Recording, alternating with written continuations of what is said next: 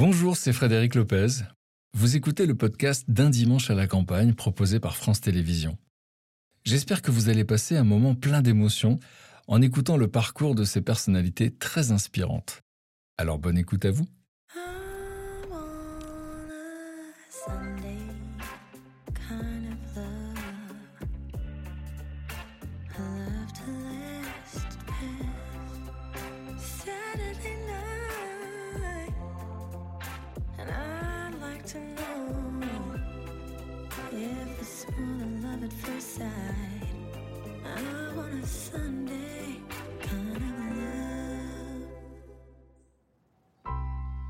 Pour ce premier jour de l'année, nous avons rendez-vous avec trois personnalités exceptionnelles qui ont choisi de croire en leur chance au prix d'une incroyable obstination. C'est fou Humoriste et actrice, Camille Lelouch a tous les talents. Sa victoire de la musique lui a permis d'exaucer son vœu le plus cher, être reconnue comme chanteuse. Un rêve qu'elle a fini par imposer, au risque parfois de flirter avec l'abîme. Ouais, Je chante dans des pianos bars, mais surtout, je, je bois beaucoup trop. Parce que je suis malheureuse. Non, mais je le dis très clairement. J'ai aucun problème avec ça. Et du coup, je n'arrive plus à aller travailler. Donc, je peux pas payer mon loyer, donc je m'endette. Et un jour, ma mère a senti, elle a sonné à 6 h du matin, elle a vu l'appartement. Elle a dit Tu vas rendre l'appart et tu vas revenir à la maison.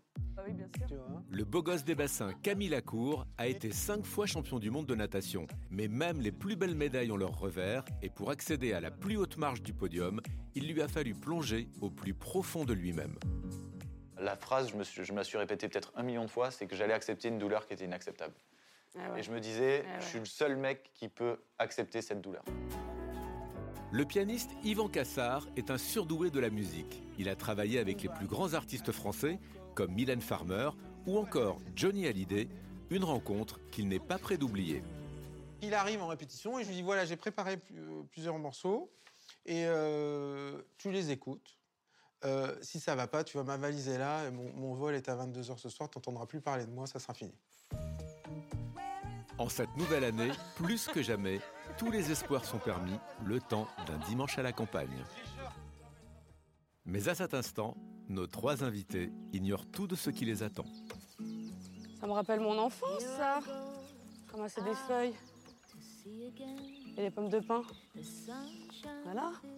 C'est par là. Sympa.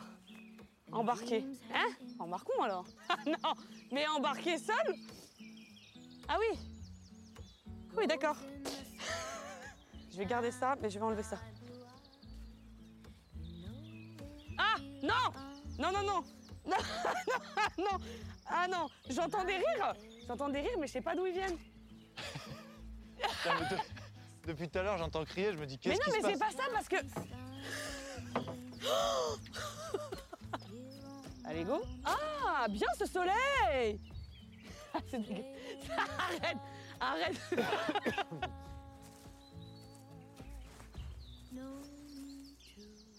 Bonjour Bonjour. Bonjour, N'ayez crainte, tout se passe à merveille bienvenue dans le... Bah ouais, ouais, En fait, il y a un premier test en fait pour moi. exactement Et comment Attends, je vais rentrer là-dedans moi c'est... Eh non, ça va, ça va. Hop. L'affaire bon. est entendue. Attends, je, je vais essayer de... Vous avez déjà ramé, vous? Mais non, Mais mais, non, mais euh, attends, je crois que c'est je en crois tout que c'est cas, pas... au sens propre, non, mais au, au sens figuré. En fait, Camille, à la meilleure place Voilà. Mais c'est génial cette rencontre comme ça, moi je trouve ça super T'as vu qu'il y a des rapides? Il y a des rapides? Mais non. Mais moi, ça me dépayse un peu, ça fait du bien. En tout cas, on dirait que vous avez fait ça toute votre vie. Hein. C'est le début d'année, il faut se mettre au régime. Donc du coup, au moins, on est en mode sportif, d'emblée. Je vais, je vais essayer de... Est-ce qu'on fait par derrière ou devant vraiment un gamin. moi, je pense que si on vous regarde, arrivez à attraper le bord là, et moi, je vais essayer de monter. Après. Regarde, regarde, regarde, paf. Et voilà, Oui, et vas-y, oui, vas-y, je ouais, peux- oui, oui Voilà. Voilà Alors, en mode créneau, on est solide. Pardon, tac devant, attends, attends, attends, attends. Boum. On savait qu'on pouvait compter Ça, ouais. sur toi. Ouais, non, mais c'est pour ça, ouais, je suis plus, je suis Ah plus non, vive. là, c'est bien. Tu Là, pourras nous mettre 5 étoiles, s'il te plaît c'est clair. Ouais. Que je- Bonjour, regarde, un petit mot. Bienvenue à tous, je vous laisse vous diriger vers la maison. La maison, bah, c'est celle-ci. Ah bah voilà, il y a un petit chemin sympa là. Ah, voilà. Tout le monde est, est là On Ouais. est bien, on regarde, on te suit. Ah bah écoutez, Tu bah, es je- la S'il y a chef un de problème, on village. crie. la chef de village, ouais. J'ai les pieds trempés, je vais changer de basket moi. Allez hop Bam C'est chouette C'est trop, C'est trop mignon. mignon. Ouais, c'est très joli. Franchement, c'est trop chouette. Ce serait con de tomber maintenant. Bonjour Bonjour Salut. Ouais, Bien, Bonne bien. année Et bonne année Ah bah moi aussi, hein. Alors là, alors là, c'est Alors, c'est dire. Ça fait super plaisir. Bah. Installez-vous. Moi, je vais remettre la petite veste. Pardon. Bah, Très bien. Attends. Servez-vous à boire si vous voulez un petit jus. Oh, on est bien là, on est bien accueillis, dis donc.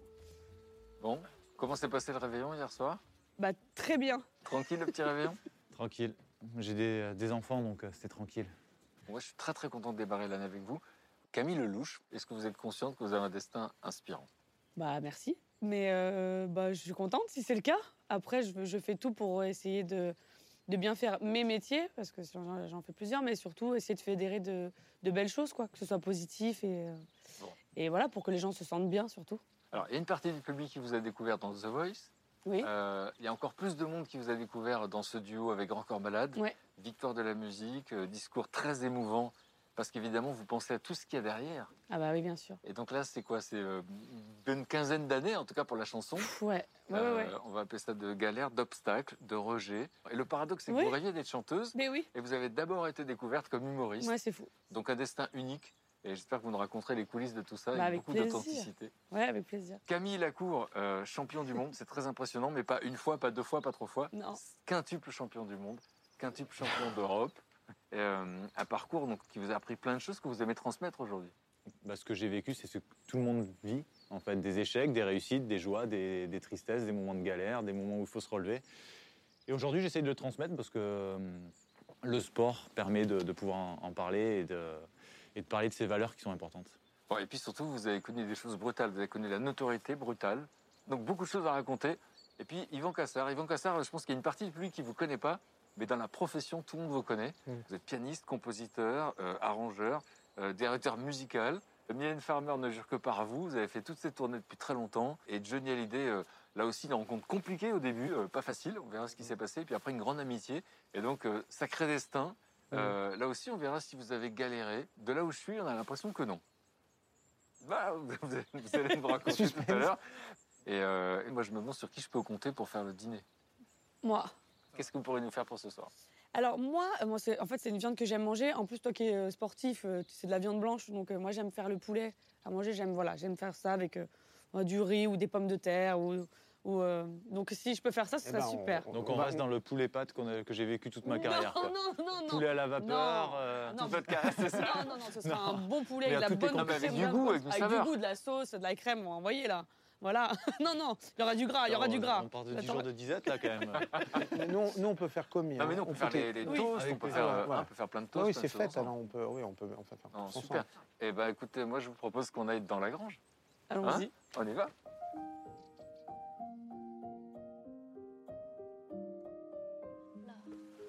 oh, C'est trop oh, c'est- mignon. oh, c'est trop mignon, ouais. On dirait mon fils quand il sera grand.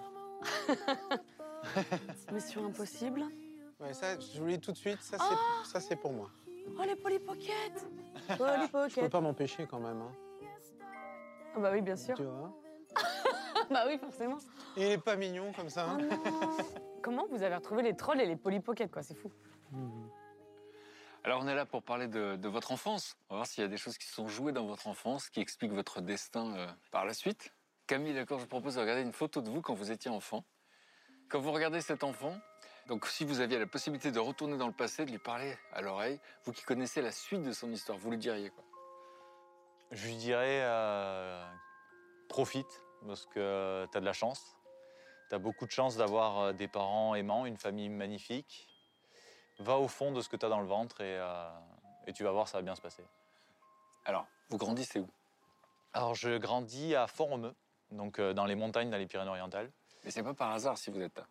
Alors, je suis là-bas parce que j'avais de l'asthme en fait quand j'étais petit. Mes parents se sont rencontrés à Paris. Je suis né à Narbonne, dans le sud aussi, et je suis remonté à Paris, euh, bah, là où mes parents vivaient, et euh, j'étais allergique aux acariens. Et euh, dans les montagnes, il n'y a pas d'acariens, donc euh, mes parents ont demandé leur mutation euh, à Font-Romeu pour justement qu'il y ait plus ces. euh, C'est beau. Et c'est comme ça que ça a c'est de commencé. hein. Et donc, du coup, on se demande à quel moment vous êtes arrivé dans une piscine, c'est à l'âge de 3 ans.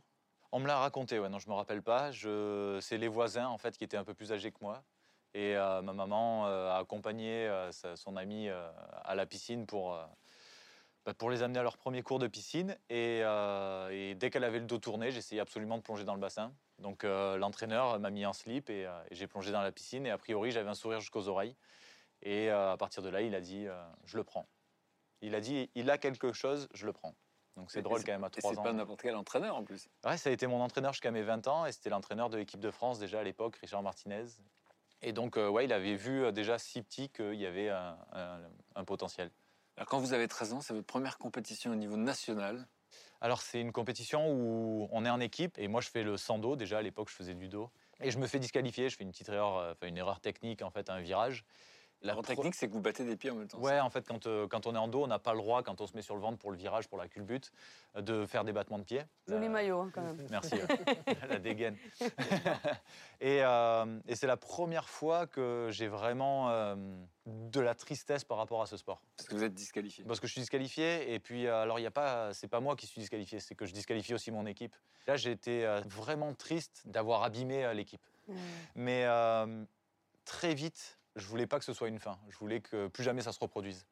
Et donc, euh, quel genre d'adolescent vous êtes en dehors des bassins? Euh, un agréable fumiste. C'était écrit sur mon bulletin. Agréable. agréable fumiste. Ouais, J'étais euh, un peu le deuxième rang à droite sur le chauffage. Là, et à l'école, je m'ennuyais en fait. Mhm. Et donc, quand je disais adolescent, quel genre d'adolescence vous avez? Euh, L'adolescence, c'est un moment compliqué pour tout le monde. Est-ce que vous étiez déjà beau gosse adolescent? Pas du tout. Et euh, je sais pas s'il y a des photos qui vont sortir, mais euh, c'est l'angoisse. quelques moment dossiers. délicat. Ouais. Euh, non, j'avais les cheveux cramés par le chlore parce que je nageais sans bonnet. Euh, j'avais euh, beaucoup de boutons. J'avais une adolescence euh, vraiment compliquée. J'ai grandi très vite, donc j'étais très maigre. J'avais pas beaucoup de, de petites amoureuses, mais, euh, mais j'avais un groupe d'amis et, euh, et ça aide à passer ça. Et puis je pense que le sport aussi m'a aidé à à pas faire n'importe quoi. Voilà. Et alors, vous décidez de redoubler votre troisième pour rentrer au sport-études Alors je le décide vite fait quand même. mais on- on- j'ai pas vraiment le choix. Mais c'est ça, ouais. En, en troisième, j'ai toujours entre 10 et 12. C'est trop léger pour entrer en seconde. Et, euh, et c'est le moment où j'ai l'opportunité de rentrer en sport-études, donc de passer à un entraînement par jour à deux entraînements. Les niveaux performance, j'étais pas du tout au niveau des meilleurs Français. euh, J'étais vraiment à des kilomètres-lumière. Donc euh, je vivais ma vie sans aucune pression du résultat et j'en profitais euh, bah, pour vivre ma meilleure adolescence. Quoi. Est-ce que vous dites, en fait, il n'y avait pas d'ambition, donc vous rêvez pas d'être euh, nageur euh, de haut niveau à ce moment-là Non. Il n'y a pas des moments où on rentre dans la piscine, c'est l'hiver, il fait froid, on n'a pas envie Tout le temps. je me rappelle d'anecdotes où enfin, j'étais à Fort-Romeu et le lundi matin, souvent, quand il y avait de la neige, je faisais péter l'entraînement. Je disais, euh, il a neigé, euh, je peux pas sortir de chez moi, je serai pas à l'entraînement. Donc mon coach y râlait. Et en fait, euh, je me levais à 7 h du mat et j'allais skier toute la journée. et j'ai croisé mon coach une fois sur les pistes. me dit espèce de tocard. C'était pas une passion. Enfin, c'était une passion, mais c'était euh, pas, euh, c'était pas un métier. Alors, vous avez votre première médaille de bronze, c'est au niveau national, c'est euh, vous avez 16 ans. Mm. Donc là, vous êtes sur la droite. Ouais, c'est ça. Donc euh, ça va, la photo elle est de mauvaise qualité, donc on voit pas les boutons, mais euh, et c'est la première fois que j'ai la chance de faire les championnats de France et, euh, et directement je fais troisième. Et c'est la première fois que je me retrouve au même niveau que mes copains. Et c'est aussi le premier moment où je me suis dit, bah tu seras pas dernier toute ta vie en fait. Et vous dites, j'arriverai pas toujours dernier, parce qu'avant, vous arriviez dernier parfois? Bah, j'étais pas dans les derniers, mais j'étais pas, j'étais très loin des meilleurs. Mais là aussi, ça donne de l'espoir quand on sait la suite. Bien sûr, bah, je ne me posais pas vraiment des questions sur le, le- le futur. Je me disais juste euh, travaille, on verra ce qui se passe et puis amuse-toi surtout. Et d'ailleurs, je suis le troisième, je suis seul à avoir euh, le, le sourire sur ce podium. Donc, euh, je pense que ça montre un peu euh, ce- ce- cet amour du défi et de se dire euh, ouais, c'est cool, je me suis, moi je me suis éclaté et j'ai encore envie d'en d'en revivre des comme ça. Avant ça, tu te rends pas compte de tes capacités euh, hors normes euh, Pas en du tout. Pas du tout, non, vraiment. euh, Et je suis, personne euh, te le dit ou- Non, mon coach était un peu un coach, euh, bah, le, le Richard Martinez est un peu un coach à l'ancienne. Et c'est vrai que plus tard, quand, quand, quand je change de club, il y a mon, mon entraîneur qui me dit T'as quelque chose Et j'avais 19 ans. Et euh, c'est la première fois qu'un coach, euh, quelqu'un d'extérieur, me dit que j'avais quelque chose. Quoi. À Mes 19 parents- ans. Ouais. C'est à 19 ans que vous deveniez euh, champion de France? Champion de France toute catégorie ouais, pour la première fois. Ouais. À 19 ans. Et je fais mon premier record de France aussi. Ce qui est drôle, c'est que je suis toujours dans cette même philosophie où je suis pas au courant. C'est-à-dire que je suis pas au courant que j'ai j'ai le potentiel pour être euh, champion de France. Je suis pas au courant que j'ai le potentiel pour être euh, le nageur le plus rapide de l'histoire de la France sur cette épreuve. Et je sors de la course et, euh, et l'entraîneur en second, qui s'appelle Tolga, il me prend dans les bras, il me dit Putain, c'est incroyable, record de France. Et entre-temps, il y avait des gens qui avaient nagé. Et je me retourne et je dis Waouh, qui? Dit T'es con Après, tes challenges, du coup, c'est que dans ta tête, c'est que tu veux, c'est quoi? Le, le premier challenge, pour en rester euh, à, cette- à ce record de France, je fais le record de France le matin, donc en série. Mm. Donc je suis pas champion de France. Je rentre juste en finale. Et le soir, il faut que je gagne la finale pour être champion de France. Ah, Et, euh, et là, je sors de l'eau et j'entends un petit peu des bruits de couloir et tout. Et, euh, et j'entends qu'on a dit de moi que euh, je suis arrêt- enfin, j'ai eu ce record de France un peu par hasard et que ce soir, je vais perdre la finale. Et c'est la première fois que je Ah me mets ouais. vraiment une pression pour gagner une finale. Et euh, je regagne la finale, je refais record de France, que je dé, je, Que tu je mets une- améliores, Je en mets une vraie gifle. record de France. Ouais, je mets une vraie gifle en plus. Bonne journée finalement. Une bonne Bah journée. oui. Il y a des jours, on fait bien de se lever. Pas mal. Et, euh, et ce jour-là, je me suis dit, euh, c'est cool parce que, d'une, j'ai le potentiel pour être champion de France Mm, et recordman de sûr. France. Et en plus, je suis capable de tenir cette pression que les autres vont me mettre dessus. Et à partir de là, il y a tout qui change en fait. Enfin, je sais pas, comme si j'étais une voiture de course, en fait, je me rends compte que j'ai un gros, j'ai un gros Ouais. V10 sous le capot et que maintenant, il va falloir tailler ouais. le reste. Et euh, on se dit, euh, OK, maintenant, euh, j'ai quelque chose et on va aller vraiment au bout. On va voir ce qui va se passer par la suite. On racontera la suite euh, tout à l'heure. Euh, Camille Lelouch, petite photo de vous quand vous étiez enfant. Et même question. si vous aviez la possibilité de retourner dans le passé, qu'est-ce que vous auriez dit à cette petite fille, vous qui connaissez la suite de son histoire? Hmm, je leur ai dit, euh, patiente, euh, ton heure viendra.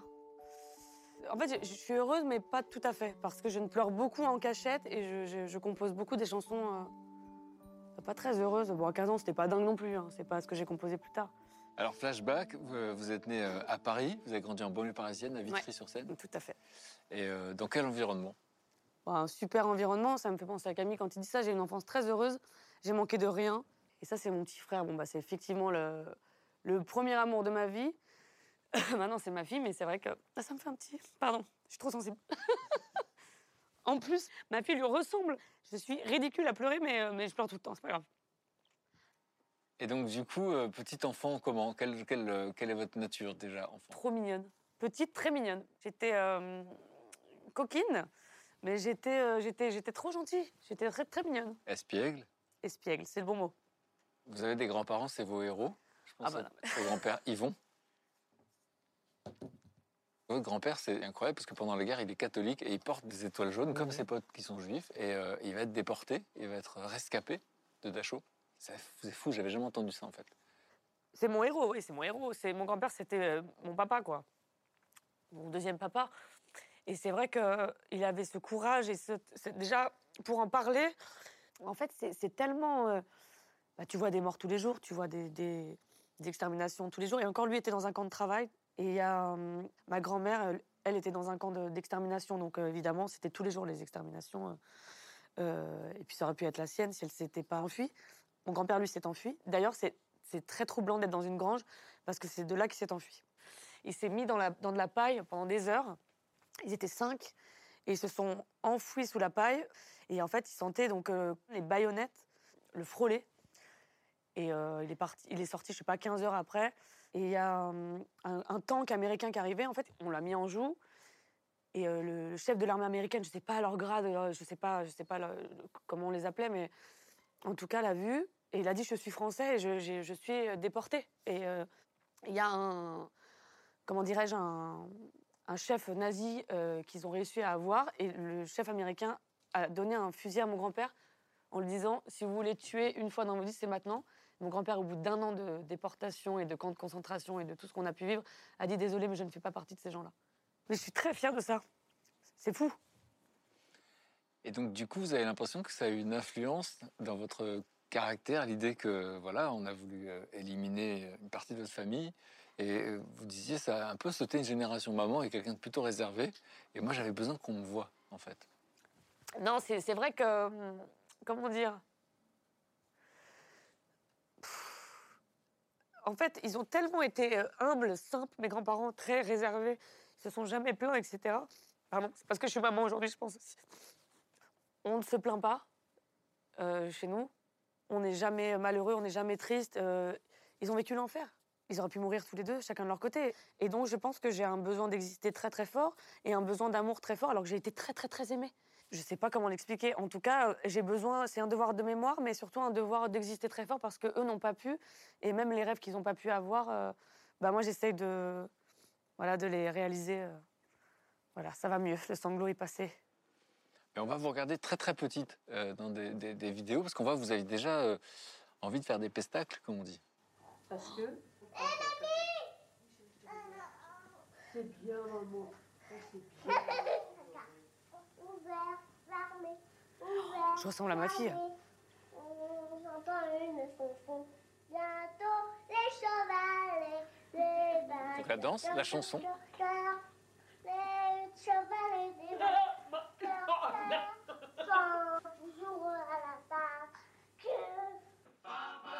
Grand-père.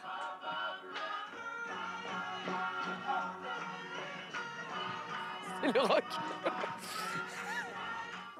ah voilà, Là, bah c'est voilà. sérieux. hein. Ah ouais. Et là, c'est mon, mon enseignante. C'est mon enseignante. C'est Madame Salignan qui ne rigole pas du tout. Vous voyez, il y a la robe hein, en dessous du genou. hein. Et le bandeau. Et hop, le petit salut obligatoire. Boum. Donc, ce que je veux dire, c'est qu'aujourd'hui, vous êtes artiste, euh, voilà, vous êtes euh, humoriste, vous êtes chanteuse, euh, on a l'impression que vous êtes faite pour ça. À quel moment vous vous dites, je vais être chanteuse, en fait? Je me souviens qu'à 10-11 ans, je- j'essaie de comme composer, mais je ne sais pas comment. Bon, c'était une chanson où je disais quand je vis ma vie tous les mercredis et les vendredis. Voilà. Je me souviens de ça. J'avais 11 ans, donc évidemment grande chanteuse à texte. Hein, tu ne diras pas le contraire. C'est là que vers 11 ans, je me suis dit j'ai envie d'être chanteuse. Puis ça, ça a évolué, puis ça a été très fort et encore plus euh, en, en grandissant. euh. Du coup, vous êtes conscient de la difficulté à ce moment-là quand vous Ah dites, quand Ah vous bah oui, c'est très dur. euh. Ah bah j'aime chanter, c'est pas dingue hein, encore. Et puis après, je vois qu'il y a des castings qui arrivent et je commence à faire des castings. Et euh, j'ai rencontré une productrice à 16-17 ans qui voulait me faire chanter des chansons. Bon, bah je, non. Je t'aime, mon bébé d'amour et tout, etc. Et c'était, je, lui ai- je lui ai dit à 16 ans, je lui ai dit, je suis désolée, mais moi je suis auteur-compositeur. Même t'as 16 ans, on- ce que tu dis, on s'en fout. Elle je dis, bah non. Moi, je sais ce que j'écris et je, je compose, donc euh, soit vous m'écoutez, soit bah tant pis. Et donc, euh, bah, forcément, ils m'ont dit, bah tu vas dégager, ma piotte. Hein. C'est ce qui s'est passé. Tu l'as regretté après? Pas du tout. T'as pas de plan B? Euh, non, j'ai pas du tout de plan B. Jusqu'à encore aujourd'hui. hein. j'ai pas du tout de plan B. C'est-à-dire que, en fait, je sais que je fais des concerts gratos où on me dit qu'on va me donner euh, 100 balles. Ah, c'est énorme, tu vois. Et à la fin, quand tu vas chercher ton petit cachet, pas du tout déclaré, évidemment, hein, bah, en fait, le mec est parti. Donc, oui, oui, oui. Non, non, tu chantes quand les gens mangent aussi, donc ils en ont rien à foutre. Et toi, tu chantes tes compositions avec tes tripes. On, m'écoute pas, t'entends les bruits des couverts. Ouh, C'est troublant. On va raconter effectivement comment le rejet, en tout cas, ça peut briser la, la confiance en soi. Bah oui. Hein, on, va, on va voir ça tout à l'heure. Mais bon, du coup, nous, on connaît la suite de l'histoire, donc on est rassurés de vous voir. mais c'était très inquiétant à un moment donné. euh, Ah oui. C'était très, très dur. On va en Très parler dur. tout à l'heure. Euh, Yvan Cassard, donc euh, on va voir un petit peu comment euh, on devient comme ça directeur musical Mm. des grandes stars de la pop. C'était- Vous n'étiez pas fait pour ça au début, Non. euh, ou de la variété. Et, euh, et du coup, on va voir une photo de vous quand vous étiez jeune. Et euh, je vous demandais de Oh, de- ce petit garçon à la Eh clarinette. oui, c'est mon premier Et, instrument. euh, J'adore. et voilà, si vous aviez la possibilité de revenir en arrière et si vous aviez pu lui souffler quelque chose, vous qui connaissez la suite de son histoire, vous, vous lui diriez quoi? Je serais partagé parce que j'étais très heureux dans la musique, c'est ma vie. et je, je sais quand j'entends euh, les- nos deux Camille, je me dis peut-être je me dirais aie un peu plus confiance, euh, crois un peu plus que tu peux faire euh, aller plus loin. ou ne, ne sois pas que dans l'amour immodéré de la musique, mais peut-être pense à voilà, fais-toi confiance sur ça. Peut-être que je vous dirais ça. Alors vous grandissez euh, en, en Bretagne, Absolument, à Rennes. Euh, dans quel environnement? Euh, ma mère était institutrice et mon père euh, était ingénieur en bâtiment et euh, j'ai vécu dans, dans une famille très unie et avec un sens assez exacerbé et voilà, de, de la famille, des fêtes, de- des relations humaines, etc. Donc franchement, Oh, euh, oh mon Dieu, je-. On adore ces petits cuisseaux. hein. N'est-ce pas? Ah bah oui.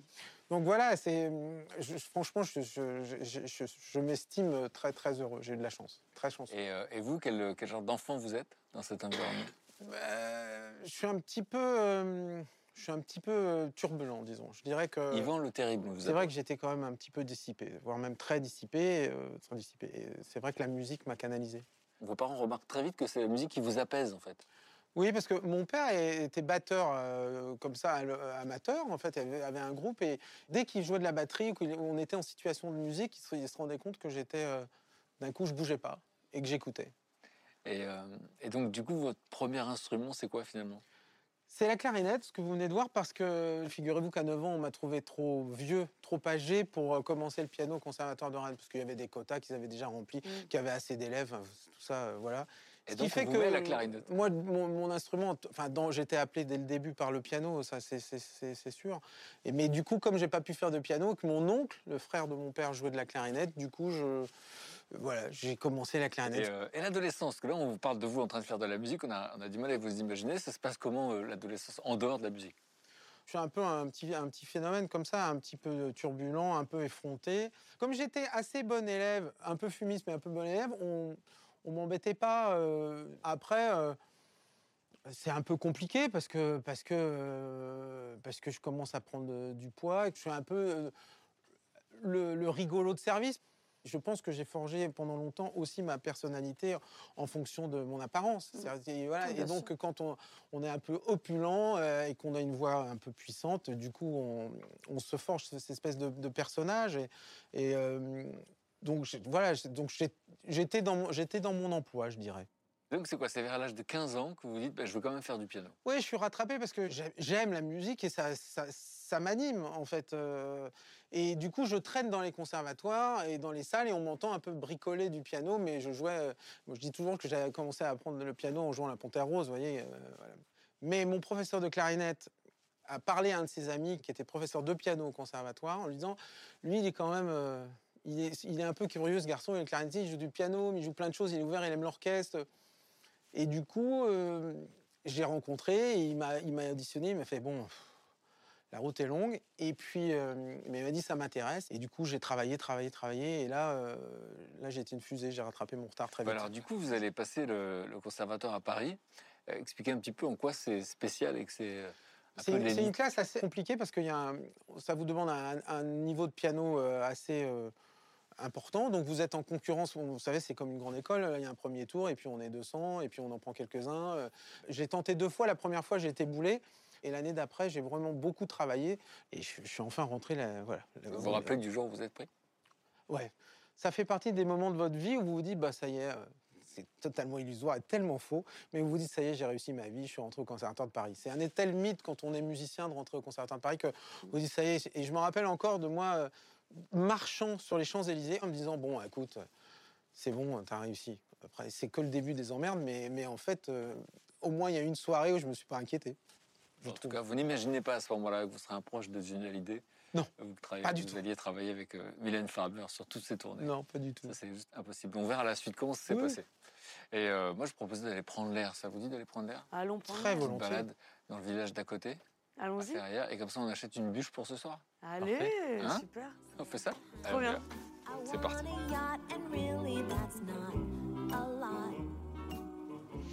Ça vous dirait qu'on se fasse un petit Pictionary tout à l'heure Avec plaisir. Pictionary, c'est tu dois dessiner pour euh, faire Ouais, c'est ça, ça c'est que j'ai dessiné, on a un, on a un paperboard.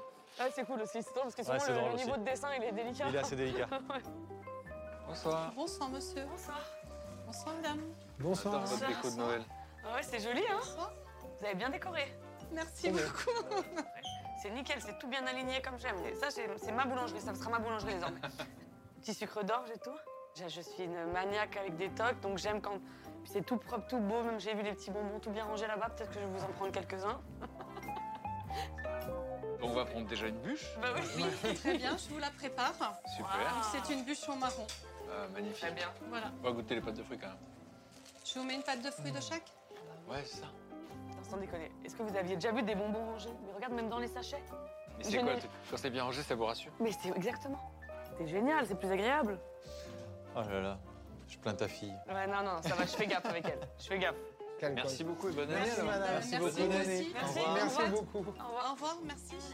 Eh bah dis donc, très sympa. Dans la nuit, si vous entendez un petit sachet en plastique qui bouge, c'est moi. C'est c'est la chambre d'à côté? Ouais, je suis en bas, moi. Quelque chose qui vous fait envie là il y a Moi, de- je veux bien un petit morceau de, moi, un petit cookie. de brioche, ouais, s'il te plaît. Donc moi, je fais le truc peu crédible. Ah non, merci, moi, je mange jamais. Merci. J'essaye d'arrêter. Ouais, ouais, Ça vous dit un petit Pictionary? Évidemment. Allons-y. Et vous dessinez ici. Oh là là. Ah oui Alors, j'arrive. On y va? Allez, dès que tu veux, tu me dis top. Top. Alors là, Camille, Camille, je t'en supplie. Hein. Euh, Spider-Man. Oh là Oh là là là là là Allez-y, Yvan, c'est à vous. Tu me dis quand j'appuie sur démarrer. Attention. C'est parti. Non, je rigole. Vas-y, feu Ça, là. J'y crois. Euh, ça, 5 secondes. T'as qu'une haie je voulais faire une prison. Comment vous faites une prison Oh vous non Ah, pas comme ça, en tout cas. Je suis mauvais, je suis mauvais. Franchement, t'as pas eu de chance. On peut pas être une légende de la musique et bon au dessin non plus. Ouais, ouais, mais quand même. C'est vrai, Être chacun aussi nul, c'est quand même désespérant. Allez, C'est bon? Allez. Démarrez. C'est parti. Un pont. La rivière. Un pont de. Pont de souris. Pont Ouais, de c'est ça ce que j'arrive. Non, c'est trop dur. Un pas de danse? Non. Non, mais. Euh... On peut passer? Non, on peut pas passer. Ah, bon, allez, je peux passer, c'est un singe, Non, mais- mais va dessiner un singe. Un pont de singe. De Ah ouais. Ah ouais, non, mais c'est. Frédéric, euh, C'est parti. on est parti. Top chrono, c'est pas facile celui-là. Ah oui. Un poisson. Poisson. Ouais. Un gros poisson. Baleine. Un Océan. pêcheur, pêcher, Océan. pêcher. Euh, Un poisson euh, volant. Un, un poisson. non, mais Je pas le droit, Non, j'ai mais- pas le droit. non, mais En fait, c'est un nouveau concept. Il a trouvé, il a mime trouvé. plus C'était quoi C'était quoi Un poisson volant. Ouais, mais non, là, non. C'est à mon tour. Mais par contre, on est d'accord qu'on a eu des trucs impossibles. Ouais, Oui, oui, franchement, c'est un peu dur. Donc là, ça va aller très très vite. hein. Tu me dis, On y va Attends, là, là, Cam, si tu trouves pas celui-là. Ah non, mais tu mets la pression avec Non, ça. regarde. Timbre. Eau. Euh, Euh, Bob l'éponge. moi, je- moi, on dirait que je suis un enfant, en fait. C'est ça Spider-Man et Bob l'éponge, c'est Attends, pour, euh, gars. tac, c'est tac, pour tac. Bibi. Il va en y. Allez, allez, on y croit, on y croit. Euh, hein, et, Un pendu. et, euh, hop. Euh, Ah, Un un, œuf au un plat. plongeur Euh, faire la, la vaisselle, faire la vaisselle. Eh, bien joué. Bravo. C'est des phrases en fait, c'est même plus des mots quoi. Et même Frédéric il se prépare. Bah, Là, il est en pleine Il réflexion. prêt. Il a l'air extrêmement sérieux. Prêt? C'est sûr.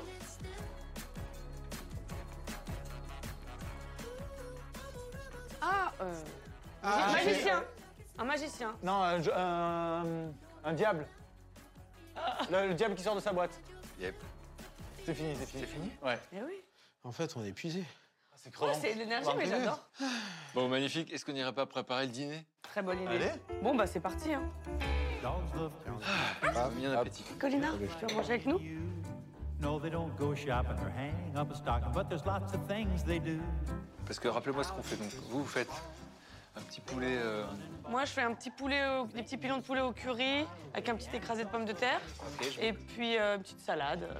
Magnifique. Je m'occupe du- de- des pommes de terre. Parfait. Moi, je fais commis pourquoi alors Alors, Alors, on peut faire, on les peut faire toasts. les carottes, les toasts. carottes, Ah bah, les toasts. faites les toasts. Comme ça, on peut manger en même temps, prendre l'apéro. Et moi, je veux bien le Je vous sers un concombre là. petit verre, Euh, d'ailleurs. le concombre, et donne-moi les, les petites carottes dont t'as pas besoin. Euh, Camille, il y a un, un entraîneur qui vous lâche à un moment donné. C'est un peu brutal. C'est l'entraîneur qui m'a mis à l'eau, en fait, quand j'avais 3 ans. En fait, on arrive euh, en septembre et j'appelle parce qu'on a tout le temps un stage de, de pré-rentrée où on partait à Osgore en plus faire du surf, donc euh, moi qui adore ça. Et je l'appelle et je lui dis oui, quand est-ce qu'on part à Osgore euh, pour surfer? Et il me dit euh, ben, en fait, on va partir, mais sans toi, parce que euh, on va d'abord faire une équipe et on rajoute les boulets après. Et à l'époque, j'étais champion de France junior quand même. Et je dis bah pourquoi un boulet et tout? Il me dit bah parce que toi, tu comprends pas l'exigence qu'il y a besoin pour faire du haut niveau. Donc, bah, j'ai envie de te faire comprendre. Et d'abord, on va faire les, les gens qui travaillent vraiment. Et ensuite, t'intègres. Et, euh, et donc, je dis, euh, bah, moi, je n'ai pas envie de m'entraîner avec un entraîneur qui me prend pour un boulet. Donc, euh, clairement, je décide de partir. Et en fait, j'apprends que Philippe Lucas vient euh, s'entraîner à Canet-en-Roussillon. Et quoi de mieux que d'essayer ce qu'il y a de plus dur Parce que lui, il est euh, réputé d'être dur. Ouais, ouais, c'est beaucoup, beaucoup de longueur. C'est, euh, ouais, il m'est arrivé de nager euh, 100 km par Donc semaine comment avec ça se lui. passe, pardon, la rencontre vous, Il vous prend tout de suite? La première fois que j'ai nagé, il m'a regardé, il m'a dit Mais tu glisses bien. Et j'ai dit merci. Il m'a dit Mais tu peux être bon. Et c'est la première fois qu'on me le dit. Et je le regarde C'est comme fou ça. quand même quand on y pense. Ouais. Et j'ai 20 ans. Donc, euh, voilà, je fais euh, un an avec lui où je fais mes premiers records de France, dont on parlait tout à l'heure. Euh, je suis champion de France du sando aussi cette année-là. Et la deuxième année, qui est en 2008, quand j'arrive pour les championnats de France, j'ai un zona. Et, euh, et je ne peux pas défendre mes chances au championnat de France. Et euh, quand j'ai ce zona, je me dis, euh, bah, toi, tu as décidé de vraiment mettre euh, ton mental euh, à fond dans, dans- dans ce projet, mais ton corps ne le supporte pas.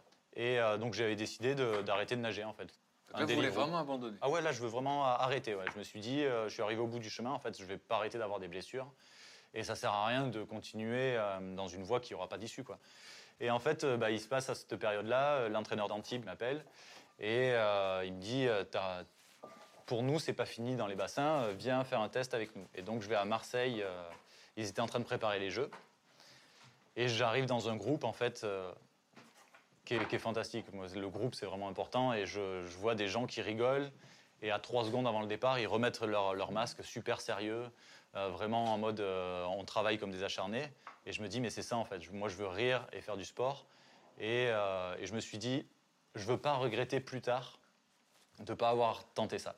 Et donc, euh, je dis OK à Marseille et, euh, et à partir de là, bah, l'aventure commence. Et en fait, euh, bah, il n'y a plus de blessure à partir de là. Et donc vous avez 24 ans et vous allez à Rome. Ouais, je me qualifie pour les championnats du monde à Rome, sur le 50 mètres d'eau. Là, ça a été vraiment l'ultime déclic. Et quand je rentre de la demi-finale, donc je rentre en finale avec le troisième temps, le lendemain, je fais cinquième et je passe devant notre cher Nelson Montfort national. Je lui dis l'an prochain, je reviendrai et je serai vraiment dans les meilleurs du monde. Et je, je tourne les talons et je Vous pars. dites ça devant la caméra là, Ouais, ouais. Et là, Nelson, euh, je l'entends, euh, enfin, je suis à un mètre de lui, mais il me dit Mais Camille, vous êtes déjà dans les meilleurs du monde. Et en fait, cette phrase, elle résonne super fort en moi, et je me dis Mais ouais, c'est vrai, je suis cinquième au championnat du ouais. monde quand même. et, euh, et là, je prends euh, conscience que j'ai alors un don ou du talent, ou on, on l'appelle comme on veut. Et là, ça a été une année formidable parce que. euh, on a travaillé comme des acharnés, personne ne m'attendait, on était vraiment détendus. Et suspense, qu'est-ce qui s'est passé après? Ah, Bah, après, j'ai fait l'Olympia. Brillamment.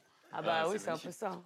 Alors, Yvan Cassard, euh, avant de rencontrer euh, John Hallyday et Mylène Farmer, il y a eu d'autres choses. Donc, à 21 ans, euh, c'est ça votre premier job C'est qu'à Rennes, on vous demande de diriger un opéra pour les jeunes? Oui, j'ai fait, ça. Ouais. J'ai j'ai fait vraiment. J'aimais travailler avec les comédiens. J'aimais euh, faire de la musique pour une pièce avec un metteur en scène. Enfin, j'aimais ce rapport de troupe. En tout cas, moi j'ai des images de vous quand vous avez 21 ans. Ah ouais? Vous êtes chef de chœur pour un opéra pour enfants. Ouais. Et on, on voit à 21 ans, c'est un de vos premiers jobs, je pense, Ouais. après le Vous conservatoire. avez ça Les poissons petits aimants de l'Orient à planète. Je leur expliquais comment, Oh mais non comment interprète la musique qu'ils écoutent à longueur de temps. C'est génial. Dans les radios, dans les médias, parce qu'ils tombent des nues. Vous aimez la chemise Alors, ou pas bon, je pense, Moi, j'adore le look total. Ah ouais, la totale. On prend tout. Mais C'est pas vrai. Mais c'est pas vrai. C'est incroyable. J'en reviens pas. là. Incroyable. Et, et de quoi vous vivez à ce moment-là alors Donc, c'est quoi vos premiers jobs en fait? Bah, je fais ça. Comme je suis clarinettiste, je joue aussi euh, dans l'orchestre euh, de Rennes. J'accompagne des comédiens, je fais des petits spectacles, je fais des musiques de théâtre. Je, me- je me débrouille en fait. Alors que je suis chez mes parents et j'ai. En vrai, je ne devrais que, que étudier. Il y a une rencontre pour vous qui va être importante, c'est Vangelis. Vangelis, c'est un, génie absolu de la musique de film et un, il a été novateur à un point qu'on finalement qu'on mesure même pas. Il a fait évidemment tout le monde connaît Christophe Colomb ou les chariots de feu, pan pan pan pan pan, qui ne connaît pas cette Ah chose-là. oui. Mais il était grand connaisseur et génie des synthétiseurs, mais il avait ce- en étant autodidacte, il avait cet amour absolu du classique, donc il a mélangé les deux. Moi, j'aimais énormément son univers et comme il était pianiste, voilà, j'étais très heureux et je pense que Ah, j'avais. Lui, lui qui est une star à ce moment-là, vous êtes un jeune euh, Ouais. qui sort des études, il vient chercher quoi et, Il a besoin- faire quoi pour lui? Bah, il a besoin de ce qu'il sait pas faire. En l'occurrence, là, il voulait réenregistrer un ballet qu'il avait fait il y a quelques années, qui était joué euh, aux Pays-Bas. Et il, fallait, les, les synthés avaient vieilli, donc il fallait rejouer, reprendre tout ça. Et on s'est bien entendu. Et il m'a dit bon, bah, moi, euh, c'est quoi Qu'est-ce que tu voudrais? Je voudrais t'engager à l'année.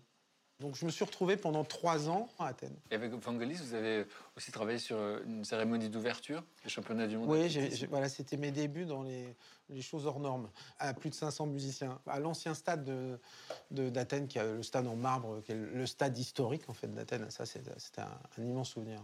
J'avais ce goût pour les, les choses un petit peu hors normes et ce mélange de musiciens, de styles, d'esthétique et de spectacle. Et là, j'ai été comblé, j'avoue, j'avoue, j'étais gâté. En tout cas, des débuts euh, assez, euh, j'ai envie de dire, euh, fulgurants. On verra tout à l'heure euh, que c'est pas toujours comme ça. Ah non. Non. Ça, c'est sûr. On va parler Pardon, de hein, moi je suis avec vous, mais je suis aussi avec mes petits poulets. hein, parce que je, vous ré- mais, je vais vous régaler. Below zero and hide from the sun. I love you forever. We'll have some fun. Yes, let's hit the North Pole and we'll have Ah ouais. Là, il y a une petite place. Hop. Merci pour l'eau. Ah, la tarte aussi. Vous êtes beau comme tout, Bah, je le D'accord. mettrai plus tard. hein. Ouais. mais vos résolutions pour cette année, c'est quoi? Euh, je dirais être euh, plus organisé. Parce que c'est un peu. euh, Bon, ça va, c'est un vie. petit truc. ma vie est un bordel organisé Ah oui. qui est un peu fatigant. euh, Ah oui, oui. et pour moi, mais surtout pour mes, euh, mes proches. Yvan, quelle résolution pour 2023 Euh, oh, je pense que le plus important, c'est enfin que je m'occupe un petit peu de moi. Je vais essayer de faire euh, un disque de piano. Il est, il est temps. Et vous, Camille? Moi, déjà, je me, suis, je me suis bien améliorée sur plein de choses. Moi, je suis une nature un peu impulsive. Et après, du coup, je regrette euh, d'avoir trop été euh, impulsive. Mais en même temps, j'ai quand même raison. J'aurais dû le dire d'une autre manière. Non, mais c'est vrai. Donc, je regrette. Parce que quand même, c'est pas cool. Même pour moi, pour ma santé. Tu auras raison, comme en 2022, mais, Mais- tu le diras mieux. Exactement. Donc Camille, on a raconté un peu euh, l'histoire de, de cette petite fille qui avait vraiment une fibre artistique très très jeune. Euh, mais vous habitez en banlieue, vous ne connaissez personne.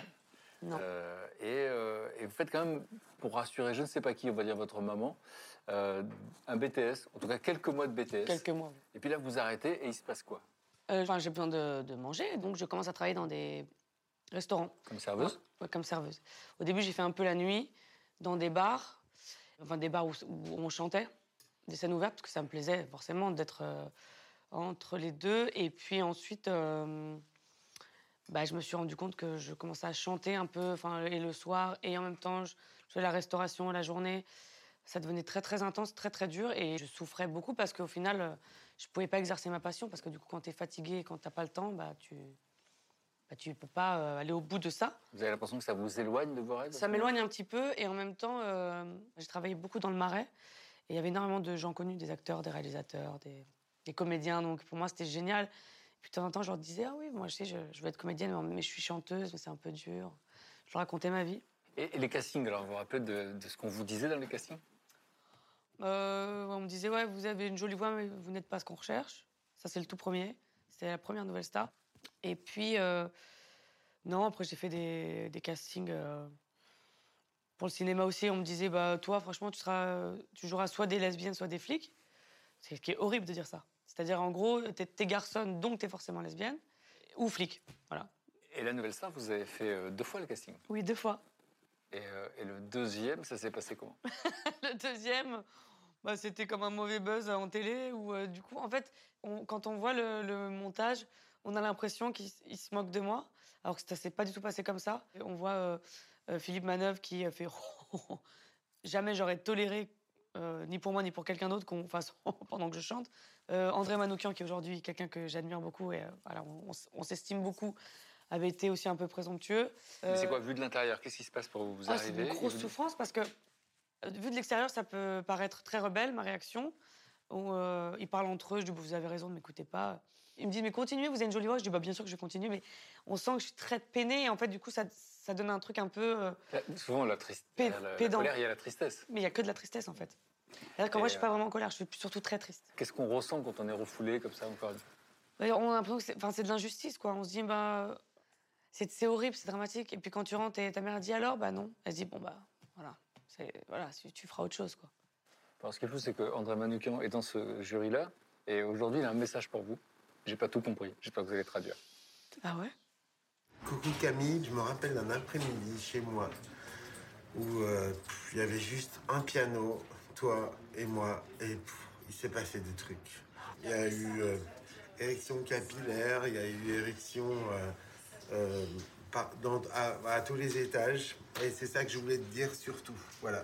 Parce que ça avait démarré un peu complicado entre nous, mais, mais voilà, je t'embrasse, je t'aime, c'est ça que je voulais te dire. Salut je t'aime moi aussi. Ah voilà, c'est fou, hein. Je suis pas rancunière. J'allais dire. Mais oui, oui. Non, mais en fait, euh, il a présenté ses excuses ma- d'une manière très sincère en me disant j'ai été con de pas avoir vu. Et je lui dis bon, en même temps, c'est normal, c'était nul. Mais moi, je pas lâché parce que c'est mon caractère qui fait que on va au bout toujours. Alors, à un moment donné, il y a un espoir. Euh, c'est qu'on vous remarque pour jouer dans un film. Oui, c'est Rebecca Zotowski euh, que je servais donc à la terrasse des archives dans le Marais. Et puis un jour, elle me dit j'aimerais que tu fasses une apparition dans mon film. Wow, c'est un petit truc vite fait. Tu fais vraiment une apparition, un petit coucou. Mais moi, j'avais jamais fait de cinéma, puis c'était un peu un rêve euh, secret. J'ai pas avec grand plaisir. Et puis j'ai pas de nouvelles. Je me suis dit bon bah comme tout le monde dans ce métier, voilà, il, il parle beaucoup mais pour rien. Et un mois après, on m'appelle. C'est même pas elle. J'arrive au casting, il me garde deux heures. Et puis il me dit tu sais dans ce rôle-là, si jamais t'étais prise, on te rase le crâne. Je dis écoutez, on a bien fait ça, mes grands-parents dans des camps de concentration. Je peux bien le faire pour un film, c'est que des cheveux. Et moi j'ai le choix surtout. Et puis euh, au final, je refais des essais avec Rebecca. Et je me foire un peu. Je suis, un peu impressionnée, en fait. Elle me dit bon bah on se reparle, on se rappelle, et j'ai pas de nouvelles pendant genre 2-3 mois. Et je la vois plus au restaurant. Donc je me suis dit mince, qu'est-ce qui se passe? Et euh, un jour elle me laisse un message vocal et je me souviendrai toute ma vie. Peux-tu me rappeler s'il te plaît euh, comme ça? Oh, J'ai dit mince. Et du coup je, rappelle, je dis oui Rebecca. Elle me dit bah, en fait le rôle, euh, bah, en fait je l'ai écrit pour toi depuis le début, mais je voulais être sûre que je t'engage dans un métier qui est très intense, qui est très dur, donc c'est ma responsabilité. Et ce film nous a ramenés au Festival de Cannes. Donc vous passez de serveuse aux marches du Festival de Cannes. Attention, j'étais partie parce que je me suis dit, je peux pas, si ça arrive qu'une fois dans ma vie, monter les marches avec une paire de chaussures classiques. Donc je suis partie dans une marque de luxe et euh, je me suis mis avec un gros découvert. Et puis euh, quand j'arrive euh, sur le tapis rouge, en fait, tout le monde me dit Camille, par ici. Je fais les photos et dans la tête, je me dis, s'ils savaient que je suis à moins de 2000 sur mon compte, parce que je viens d'acheter une paire de pompes que je vais mettre peut-être une fois juste pour monter des marches. Bah, c'est génial parce que maintenant on sait ce que vous pensez, on regarde les images et on est dans votre tête en même temps. Vous les avez Ouais. Le look est horrible. Regardez comme je suis heureuse. Je suis hideuse. Le look, il a rien qui va, ni le maquillage, ni le. Regardez, assez doux comme elle est belle à côté, qu'elle est. Elle m'avait dit enlève-moi ces grosses boucles d'oreilles hideuses et je les ai gardées. Elle avait raison, c'était cagole. Et j'aime les cagoles. Je suis ridicule avec ce chignon, cette tenue, il n'y avait rien qu'elle Donc c'est quand même brutal de passer comme ça de. Et ça se voit que je, suis pas je me sens pas à ma place. On le sent. On sent que c'est une petite fille qui est, elle est très heureuse, mais elle est. Waouh Vous voyez? Je, suis- j'ai- je tremble à ce moment-là. J'étais fière, mais je savais pas faire. Ah non, mais il n'y avait rien est. Bon, vous êtes très dur. Nous on est contents parce qu'on suit les récits. Non, mais- On est content pour vous de voir sur les marches. Oui, j'aimerais le, ref- le refaire un jour, j'espère. Mais c'est. Alors, ce qui est troublant, c'est que vous vous dites, bah voilà, je fais un film au Festival de Cannes, peut-être que enfin ma vie va changer. Peut-être qu'enfin, je vais pouvoir être reconnue dans, dans, quelque chose que je sais faire. Et au final, je monte les marches et je les redescends et ça dure euh, très longtemps. Je retourne servir les gens. euh, Enfin, c'est, c'est troublant. Ensuite, j'avais travaillé euh, dans une brasserie et il y a des gens qui m'ont dit Je vous ai vu à Cannes. Et j'étais en train de servir, je me souviens, toute ma vie, c'était deux cappuccinos. Je dis Bah oui, et je suis là également. Donc c'était, c'était très. Qu'est-ce que vous vous dites à ce moment-là? Je me dis, c'est très dur. J'en ai marre. Et en fait, je suis épuisée parce que je travaille énormément en restauration. Et euh, à côté de ça, je sors beaucoup, trop. Et euh, je chante dans des pianos-bars. Mais surtout, je, je bois beaucoup trop. Parce que je suis malheureuse. Non, mais je le dis très clairement. hein, J'ai aucun problème avec ça. Et du coup, je n'arrive plus à aller travailler. Donc, je peux pas payer mon loyer. Donc, je m'endette. Et un jour, ma mère a senti, elle a sonné à 6 h du matin. Elle a vu l'appartement. Elle a dit Tu vas rendre l'appart et tu vas revenir à la maison. et, et votre petit frère, vous avez, une, vous avez une relation forte avec lui à ce moment-là? Attention, s'il y a une, une image de lui ou une vidéo, je pleure. C'est lui qui avait envie de vous laisser un Oh message. non, bah non. Coucou ma sœur, petite surprise de ton frère.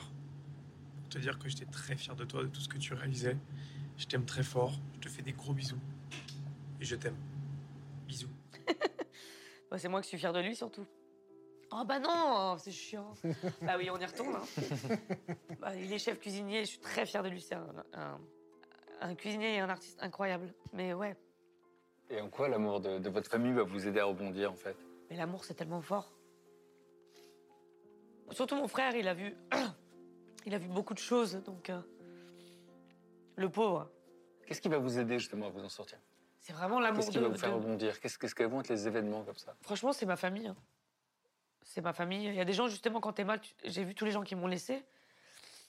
Et ceux qui étaient là, c'est ma mère, mon frère. Alors, ce qu'il faut, c'est que quelques temps plus tard, et pas si longtemps plus tard, euh, il y a deux choses simultanées qui vont se produire en fait. À la fois euh, des vidéos sur Internet Ouais.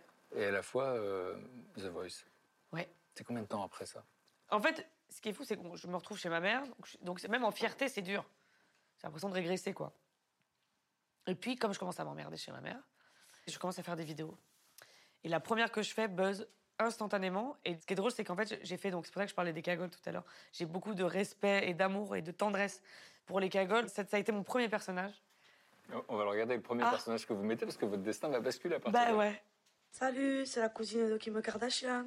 Bah bon, on m'a mis aussi au défi de faire le bucket vu que je suis connue, le bucket ice bucket. Tu sais, le ice bucket, tu mets, te mets plein de glace dessus. Sauf que moi, je m'en bats les couilles. ice bucket, pourquoi faire hein? Tu vas te casser le dos avec euh, tous les glaçons qui te tombent dessus. Après, tu vas avoir froid, tu vas attraper la gine blanche. Moi, je prends le glaçon.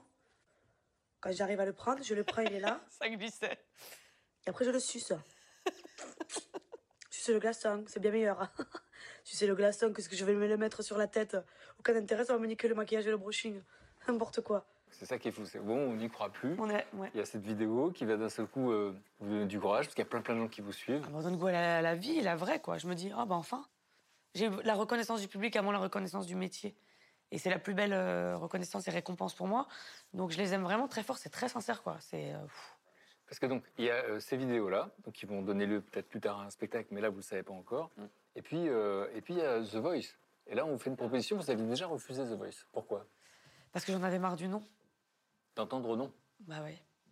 On t'avait proposé de faire le casting et Ouais, deux, trois ans, euh, tout- enfin, les deux, trois ans d'avant, j'ai dit non, non, j'y vais pas. Et en fait, mon année, pour la petite anecdote, Slimane est sur les castings. Et euh, parce que tout, tout le monde avait besoin d'argent, avait besoin de manger, il était euh, sur les castings pour aider. Et il m'appelle et me dit, Cam, il faut que tu fasses les castings. Je lui dis, bah, jamais de la vie. Il m'a dit, mais franchement, qu'est-ce que... j'ai dit, j'arrête la musique, je lui dis, j'arrête tout, tout, tout. Et il m'a dit, euh, qu'est-ce que tu t'en fous, c'est la dernière fois, et puis on verra. Je les ai faits, je me suis retrouvée en demi-finale. On verra la suite demain parce qu'évidemment il y a eu plein de choses vu, que vous avez été comblé, si j'ose dire, et sur l'humour et sur la chanson. Vous avez Ouais. enfin réalisé votre rêve de, la chanson. Mais euh, jusque là, qu'est-ce que vous ressentez quand vous écoutez euh, tout ce qu'elle a traversé pour réaliser son rêve? Ouais, c'est ça. Ouais, enfin, euh, pendant tout son discours, j'ai pensé au mot résilience. Mm. En fait, euh, l'échec, c'était juste une étape, quoi. Ouais. Si je compare un peu à mon petit monde, nous, euh, on a juste à performer, on a un chrono, t'es bon, t'es bon, t'es pris. Là, il y a tellement d'autres facteurs, il y a l'image que les gens perçoivent, ce qu'ils ressentent, il y a... Enfin, désolé, moi aussi, je suis un petit peu ému du coup de, ton, récit, mais enfin, c'est... euh, Ouais, c'est trop fort, quoi. Et euh, c'est c'est fantastique de dire que tout est possible si on n'abandonne jamais, quoi. Et ouais, le mot résilience, il m'a sauté au visage. Vous, Yvan, vous connaissez le destin des chanteurs, des chanteuses Ouais, je ne vais pas dire que je le vis parce que je le vis par procuration, mais je, je- c'est pour ça que j'admire autant les chanteurs et que ce qu'ils nous donnent comme, comme émotion, c'est forcément ce qu'ils ont vécu, ce qu'ils sont. Et, et là, c'est ce qu'on entend, c'est leur âme derrière la voix. Donc c'est c'est- tout ce qu'elle nous raconte, c'est aussi comme ça qu'elle chante. Et c'est un destin et euh, bah, chapeau, on peut, on peut que peut qu'être admiratif, hein, c'est sûr. Euh, Il y a la bûche qui nous attend à ce moment. Ah oui. à cette Merci pour ça. Merci, pour les rires et merci pour les pleurs. et bonne année. Et merci à vous trois. Bonne année. Bonne année. Merci. Il y a un piano, si vous êtes d'accord, j'aimerais mettre une chanson de votre album, Ne me jugez pas, qui nous parle de ce que vous venez de nous raconter, au fond. Oui, tout à fait. Avec plaisir. Je me chauffe la voix et on y va. Faut pas se tromper de Camille. Toutes mes ratures et toutes mes impostures, mes excès de folie qui abîment mes nuits, vos regards sur moi, vous qui me jugez vite, vous qui ne me connaissez pas, même si vous dites que oui. Où êtes-vous quand je pleure toutes les nuits, quand je crie en silence, quand je tombe dans le vide, que mon frigo est vide?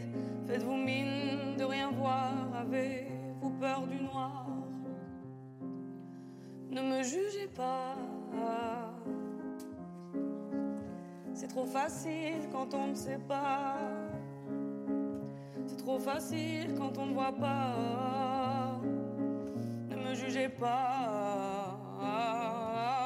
Ne me jugez pas. C'est trop facile quand on ne sait pas. C'est trop facile quand on ne voit pas. Ne me jugez pas.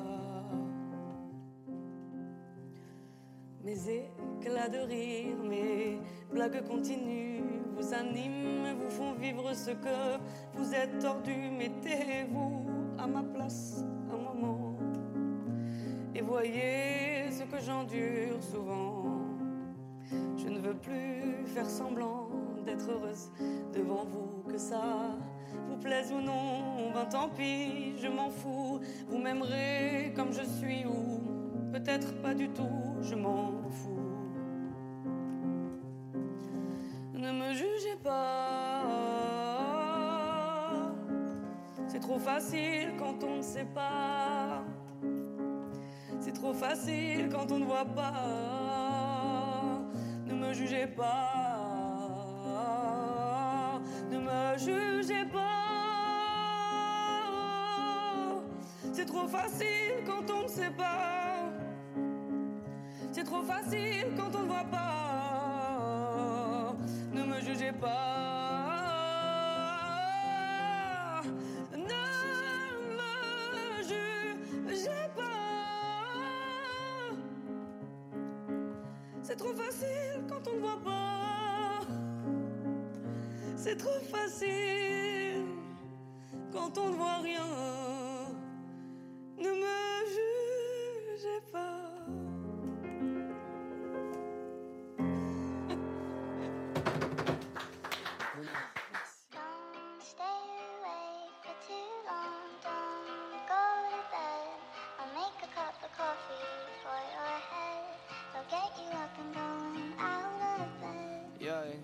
I don't wanna fall asleep, I don't wanna pass away. I've been thinking of our future, cause I'll never see those days. I don't know why this has happened, but I probably deserve it. I try- Premier cours de sport de l'année avec Camille et la course et la classe. Ah, je suis ravie.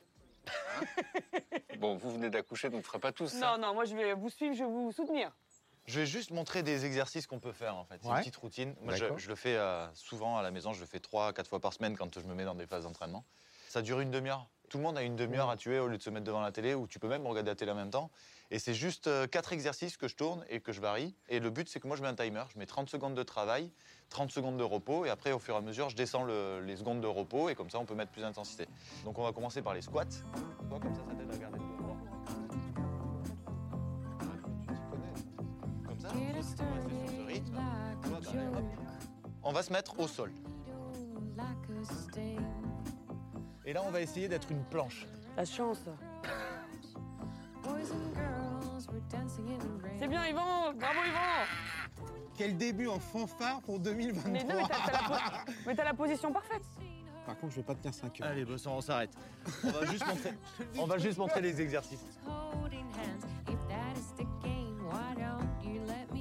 Si tu peux remonter. Allez. Voilà. 3, 4, 5 et on remonte. Ah, Fred, t'es fort, hein Euh, on va se faire un petit peu d'abdos. Allez, les abdominaux. En forçant vraiment sur le ventre, pas sur la tête. Ouais, tu vas le sentir direct.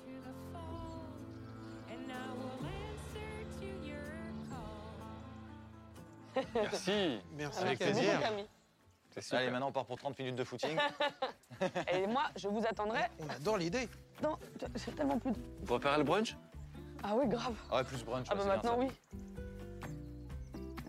Allons-y gaiement.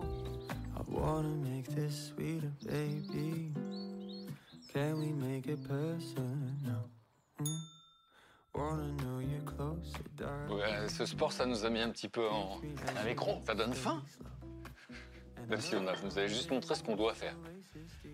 Oui. C'était c'était cool, vous avez été cool avec nous. Ah. Vous avez l'impression que ça fait trois jours que vous êtes là, ça? Bah c'est un peu ça. hein. mais c'est super. Surtout qu'en 3 jours, on a fait 33 repas, quoi. oui, oui, mais c'est bien, ouais, mais c'est bien. Oui, mais Les ébrouillés sont là, allez-y. Dis donc. Oh. Puis-je vous servir un gentil Avec grand plaisir. Alors là, Petit déj de champion. Bien ah ouais, ça, c'est- ouais, voilà. Merci beaucoup. Donc hier, vous nous avez raconté effectivement euh, que cette petite fille de banlieue qui rêve d'un métier artistique Mhm. et, euh, et qui est loin de tout ça, qui connaît personne, qui passe son temps à faire des castings, euh, qui est refoulée, euh, rejetée, jusqu'au découragement, qui fait serveuse pendant très longtemps. Et puis à un moment donné, vous êtes, euh, bah, c'est vous qui le dites, hein, au fond du trou, et vous postez des vidéos. Mhm. Et là, les gens commencent à s'intéresser à vous euh, en termes d'humour, Oui, alors que vous rêvez d'être chanteuse, mais là, c'est l'humour. Ouais. Donc, spectacle d'humour que vous jouez dans quasiment 200 villes de France. Vous avez le prix, comment s'appelle le prix Ah de- oui, le Olympia Award, j'ai eu le, oui, j'ai eu le du prix spectacle de l'année Oui. Ça, c'est en 2019. Et en même temps, vous, vous avez une chanson euh, que vous allez proposer euh, à Grand Corps Malade, qui va vous révéler auprès du public comme chanteuse, parce que vous, vous rêvez d'être chanteuse depuis toujours, oui, en fait. oui, tout à fait.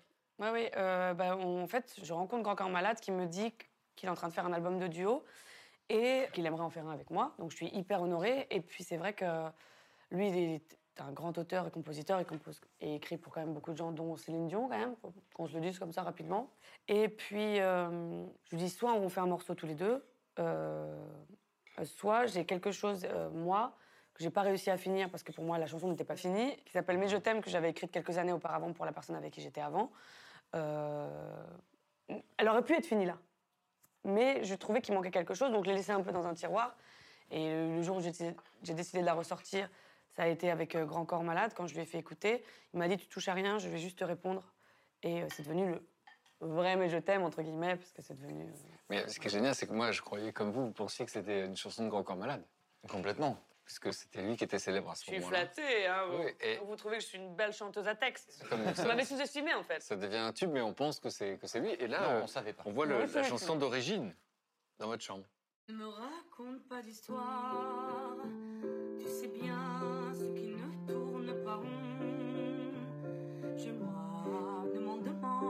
Pas trop. Là, on est quelques années avant. Hein, c'est Ouais, elle est plus lente, là, encore.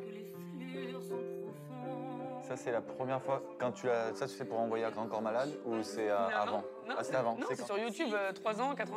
N'accroche pas si fort. Si ça te coûte, ne me laisse pas te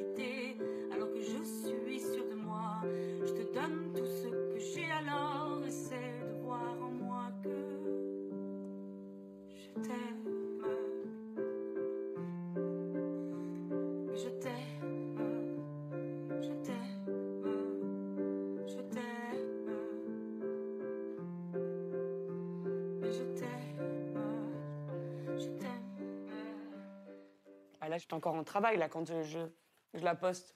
Elle est trop, mais elle est, elle est trop belle déjà comme ça en fait. Oui, elle aurait pu rester comme Mm. ça. Mais elle aurait peut-être, bon, on sait pas, on sait jamais. Elle aurait peut-être pas eu euh, cette ampleur euh, incroyable qui me dé- me dépasse encore aujourd'hui. C'est quoi l'ampleur? À l'ampleur, c'est. euh, on est resté trois ou quatre mois premier en radio, partout, et on a eu une victoire de la musique euh, avec ce morceau. Donc c'est fou. hein. Même pour moi, c'est oh, c'est la reconnaissance. Maintenant que vous nous avez raconté toute votre histoire, on se fait plaisir de regarder la victoire de Ah la musique. ouais, ah, Vous rêvez d'être chanteuse depuis l'enfance, Oh on là vous a refoulé partout. Ah ouais, ouais, ouais.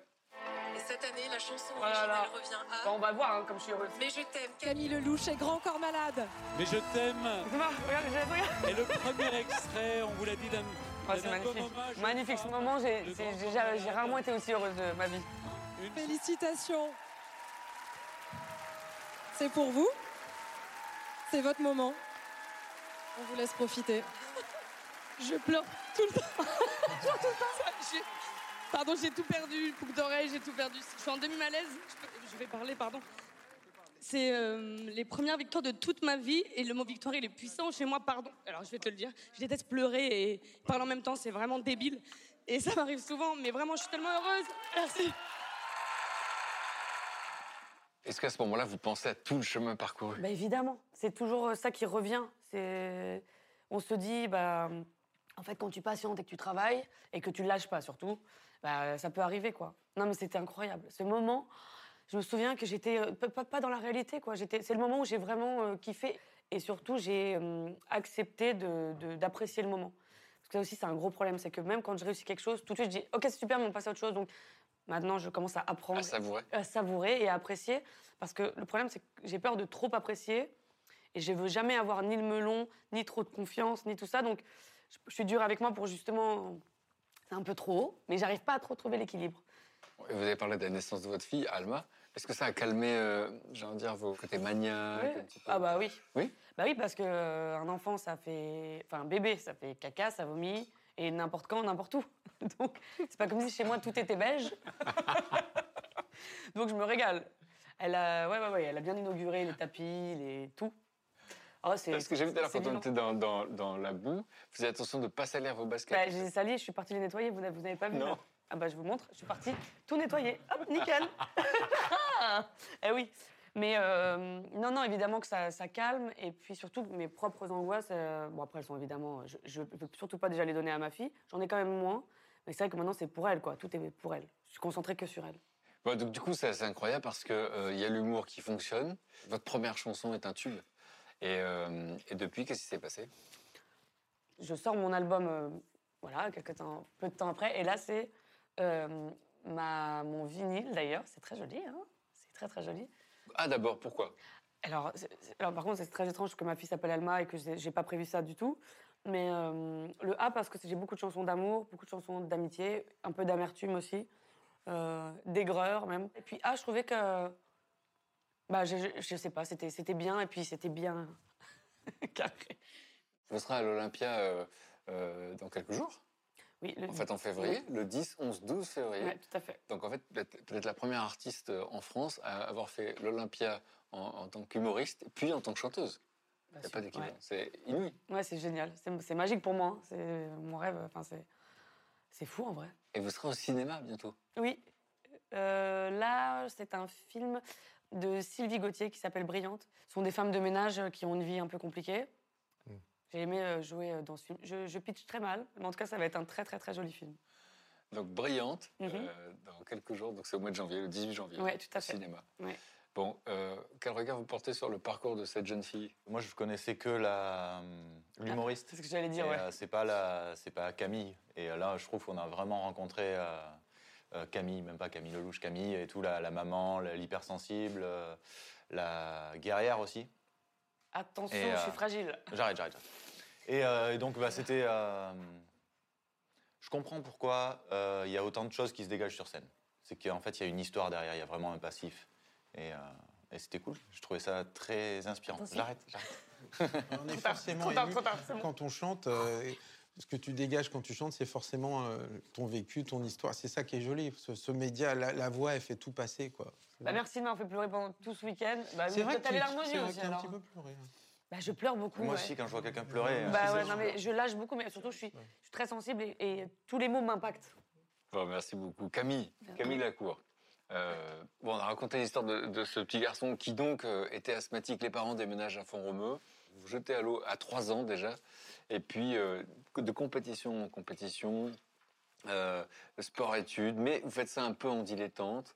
Euh, et puis, il va y avoir, on l'a dit, une victoire, au championnat de France. Il y a eu la victoire au championnat de France où je fais mon record de France, où là, évidemment, on prend conscience qu'il y a quelque chose sur lequel on peut travailler. Et, surtout, deux ans plus tard, il y a vraiment eu, quand je suis arrivé à Marseille et que je fais cinquième au championnat du monde, là, ça a vraiment été l'ultime étape avant de... bah, une année qui s'est passée merveilleusement bien. Quoi. En 2010, il y a tout qui se passe bien. euh, 2010, ça se passe bien. C'était un euphémisme. C'est- c'est surtout que euh, ouais, c'est euh, recordman d'Europe. Et cette année-là, en fait, elle s'est tout bien passé parce que j'étais vraiment dans un projet à 100% dans la piscine. Quoi. Je, je mangeais, je dormais, euh, je, ne- je, je- je faisais que de la piscine. Ma vie était piscine. Ouais, on voit le résultat. Avec Camille Lacour qui s'envole, la France qui va aller chercher un deuxième titre. Attention au chrono, c'est énorme ce que fait le Français. Camille Lacour qui termine 52 nouveau record de France, nouveau record d'Europe, doublé français. C'est le Danube bleu. Incroyable sensation ici à Budapest. Camille Lacour, champion d'Europe, la cour des grands pour ce Marseillais qui aura une Marseillaise. Et Jérémy Stravus, deuxième, la troisième place pour le Britannique Liam Tonkov. C'est fou. Ça fait quoi de revoir ça C'est euh, c'est cool. Je les regarde, enfin, je les regarde jamais, évidemment. Donc ça me met des frissons. Et, euh, et de l'intérieur, c'est une des seules courses de ma carrière qui a été euh, facile. Tu vois, quand, tu, Ouais, quand on- tu- on là, tu- s'aperçoit. tu- sur, sur les côtés, tu, tu, per- tu perçois On en les fait voit. les positions. On se demande toujours, c'est- Ouais. Cette ça va course- tellement vite que. Cette course euh, aux 20 mètres, donc je plonge, je fais la coulée, je sors de l'eau et aux 20 mètres, Tu vois je que- sais que je gagne. C'est génial. Dans ma tête, je me dis, ok, la course elle est gagnée, maintenant tu vas, tu vas les humilier, quoi. Tu vas aller chercher un chrono. Ah ouais, ouais, ouais, ouais, Mais ouais. vraiment, en fait, je me dis, Ouais, ça sert à rien normal à ce de juste kiffer, va, va, va au fond de ton bout, bah oui. potentiel. Et alors voilà, c'est un nouveau vocabulaire parce qu'il y a quand même un double Camille. Oui, oui, oui, je suis d'accord. ah oui, mais celui-là, il est ouf. Ah, celui-là, il est. Il est extrême. hein. Même votre est- maman, à ce moment-là, elle est surprise de cette partie de vous qui est quoi Qui est le côté. Oui. euh, En fait, quand j'étais nageur, j'avais vraiment deux personnalités. J'ai euh, celle que vous avez là, et j'avais euh, le, le guerrier, parce que bah, quand on est à 5 minutes de, de rentrer dans une piscine et de se dire qu'on va être le meilleur du monde, euh, même de le dire, ça me fait peur en fait. Et, euh, et le Camille qui nageait, lui, ça lui faisait pas peur, lui, ça l'excitait et il était fait pour ça, il était né pour ça. J'adore le côté mental dans le sport, c'est ce qui me fascine le plus. Et j'ai toujours essayé que mes adversaires n'essayent même pas d'essayer de me battre. Enfin, je- Qu'en fait, euh, avant de la course, ils se disent Ok, être deuxième, c'est bien, parce que lui, il est vraiment fort. Alors, c'était euh, énormément d'arrogance, de confiance en soi. Et euh, avant de rentrer dans cette course, il y a une caméra qui me filme et je suis vraiment concentré et je sais que je vais à la guerre. Quoi. Il y a- Ah oui. Et euh, j'ai un regard très noir. Et ma mère, au moment où elle regarde, elle attrape le- la main de mon père et elle dit J'ai jamais vu comme ça, qu'est-ce qui va se passer Et mon, père, il dit- mon père lui répond Il va les tuer. Et, euh, et en fait, ouais, vraiment, j'avais besoin d'avoir ce personnage qui était euh, un peu comme une grosse doudoune autour de moi, une carapace, une armure. Et, euh, et là, ouais, je marchais droit. euh, chaque fois que j'avais mes adversaires, je, je saluais. Euh, Il y avait Jérémy Stravus qui fait deuxième, là, euh, qui a été mon meilleur ennemi toute ma carrière. Et avant de partir, avant chaque course, c'est horrible, mais je disais Allez, tu vas monter sur le podium et tu vas profiter de ma Marseillaise. Tout le temps. c'est horrible. Mais je rentré, en fait, je suis rentré dans le cerveau. En tout cas, cette victoire-là va changer tout dans votre vie? À tout. Quand vous rentrez, comment ça se passe? Euh, en fait, je pars à, cette ch- à ces championnats de- d'Europe. J'ai été cinquième au championnat du monde l'année d'avant, mais je suis absolument pas connu. Et euh, le soir, en fait, à la fin des championnats, on a toujours une soirée euh, où, on, où on sort. Et j'ai mon papa au téléphone et il me dit profite de ta dernière soirée, ta vie va changer. Et quand je raccroche, ouah, ils m'ont impacté ces Mhm. mots. Et le lendemain, j'arrive à, à l'aéroport et effectivement, il y a une foule de journalistes, comme on voit que pour le foot en fait. Et c'est la première fois que je me suis senti autant oppressé. quoi. Ah J'étais oui, là, ah oui. c'était trop bizarre. quoi. J'avais l'impression d'être euh, d'être dans une réalité euh, parallèle. Enfin, c'était euh, donc là, je, je subis ces, ces moments-là. Je vais sur tous les plateaux télé, on me dit que je suis beau, je suis fort, je suis intelligent, que je suis, euh, je suis, je suis l'homme idéal. Je me dis c'est ouf en une semaine comme je suis venu euh, extraordinaire quoi. Euh, ça va que j'ai 25 ans parce que je sais que c'est fake, mais euh, c'est vrai que c'était très fou. Et, euh, et du coup, les championnats du monde de Shanghai, Cette année-là, il y a tout qu'à changer en fait. Il y a beaucoup plus d'attentes, euh, beaucoup plus de demandes médiatiques aussi. Donc je monte à Paris peut-être une fois par tous les 15 jours. Et quand j'arrive au championnat du monde, je suis épuisé. Pas physiquement, physiquement je me sens très bien parce que j'avais, euh, mais moralement je suis épuisé. Et quand on arrive euh, au stage terminal, il y avait euh, Jérémy Stravus dont, dont on parlait tout à l'heure. Et je vois que lui, par contre, il n'est pas fatigué. Quoi. Ah ouais. Il est, il est- Très en forme. Ah ouais, il est solide, Il a solide. la rage. Ça. Et euh, au fur et à mesure des jours qui passent, on voit qu'on est vraiment inquiet, quoi, que j'ai plus d'énergie, qu'il n'y a, plus rien qui se passe dans l'eau, et lui, on le voit nager comme une fusée.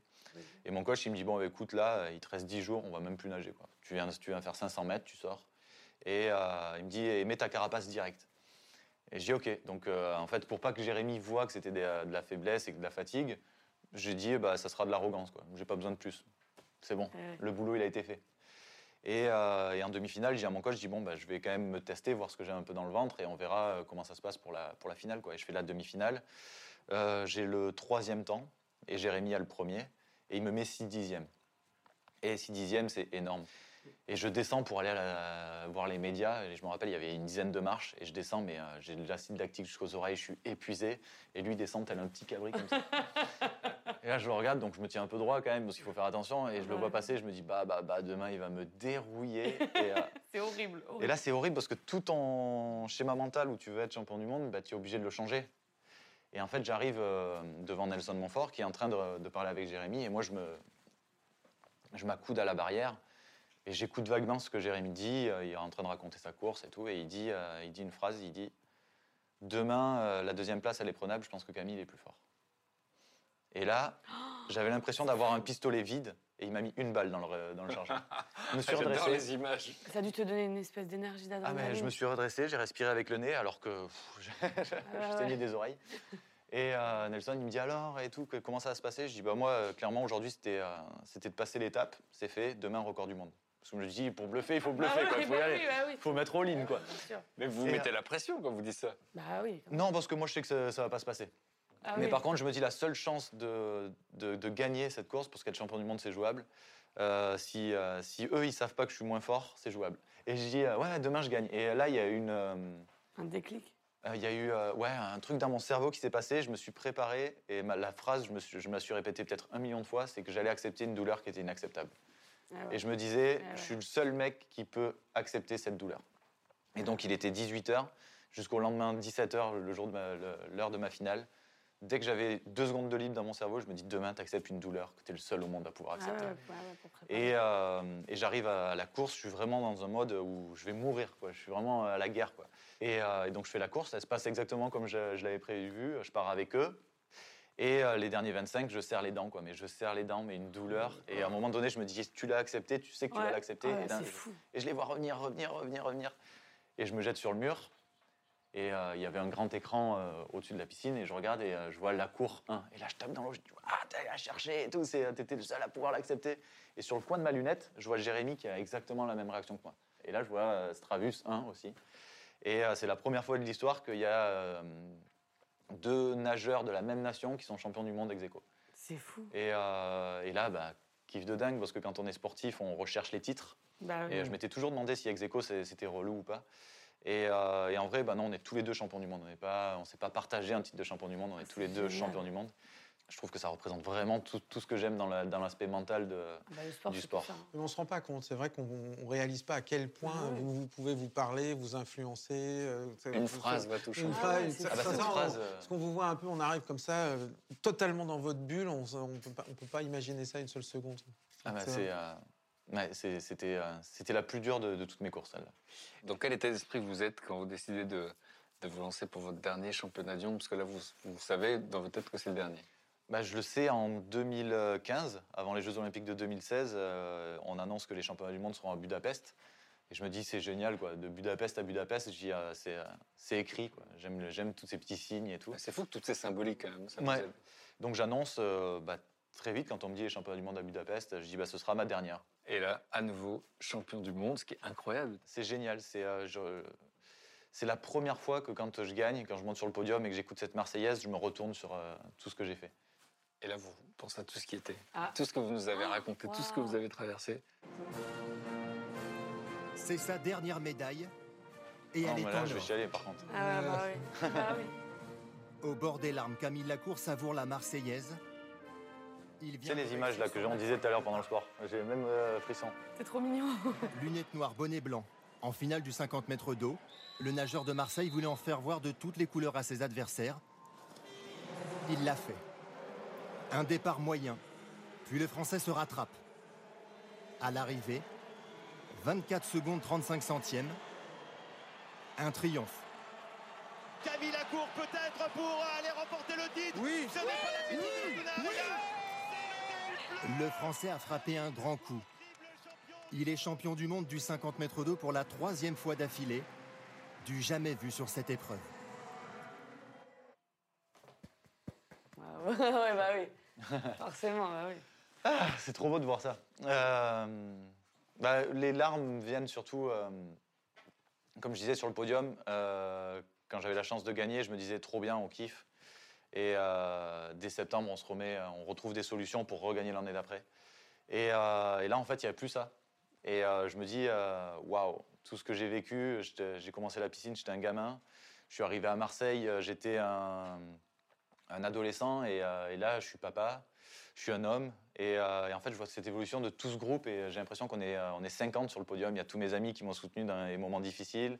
Il y a toute ma famille, il y a ma fille qui est dans les gradins. Et, euh, et je me dis, putain, euh, elle a 5 ans, j'espère qu'elle se rappellera de, euh, de ce moment. Et euh, bah voilà, j'ai offert le, le plus beau des doudous à ma fille parce que c'était, c'est ce qu'elle voulait. Quoi. Sinon, c'est fou. Elle l'a toujours en plus. On l'a vécu avec vous. pour dormir. Et aujourd'hui, ça vous le partagez dans les entreprises, en fait, tout ce que vous avez, parce que c'est beaucoup, beaucoup d'émotions. Vous disiez, c'est la vie en accéléré. Euh, et, et- et les gens vous retrouvent comme ça sur Instagram et vous demandent de venir intervenir et vous leur transmettez quoi finalement? Euh, bah, J'essaye de leur transmettre euh, la valeur de travail, euh, la valeur d'échec aussi. Et en toute humilité, essayer de leur donner quelques clés pour que bah, eux deviennent les champions de leur vie. Quoi. Je sens qu'aujourd'hui, vous vous sentez stabilisé. Vous, vous préférez vous aujourd'hui qu'avant, que, que dans des périodes que vous avez traversées? Heureusement, j'ai envie de dire déjà. Mais euh, c'est vrai qu'après euh, après ma carrière, il y a eu un moment où ça a été un, un peu compliqué. J'étais euh, une semaine, j'étais papa. Une autre semaine, je me cherchais. Les gens de mon entourage me disaient que j'étais fabuleux parce que j'étais un ancien champion et que et j'avais plus de limites. Là, il me vient une petite anecdote. On avait mangé sur une île en- juste à côté de Paris. Et euh, on est en train de boire un verre avec, euh, avec un de mes potes sur, euh, sur le bord de la rive. Et on voit une maman passer apeurée en disant Est-ce que vous n'avez pas vu ma fille? Et, euh, moi, je dis Ah, J'ai vu quelqu'un faire de l'apnée tout à l'heure, mais je pense pas que ce soit ça. Et elle, elle me regarde comme ça. Et au moment où je dis ça, je me dis Mais, ah, mais c'est horrible. Pourquoi tu as dit ça? C'est con. Et, euh, et elle, elle part vraiment offensée. Et après, je, je la recroise et je dis Excusez-moi, on était en train de délirer et je suis resté dans l'humour qui n'était pas drôle et tout. Je lui dis, euh, Elle me dit Non, mais c'est vous, ça va. Et euh, donc je dis non, mais quand même, je putain, m'excuser. Elle me dit non, mais de vous, c'est drôle. Et, elle s'en va. Et en fait, cette phrase, elle m'a bouleversé parce que non, ça, ça va pas en fait. Je me suis dit, mais en fait, tout le monde me dit ça. Alors que là, ce que tu es en train de faire, ça va pas du tout. Bah. Pendant cette période, ouais, j'arrivais pas à être fier de moi.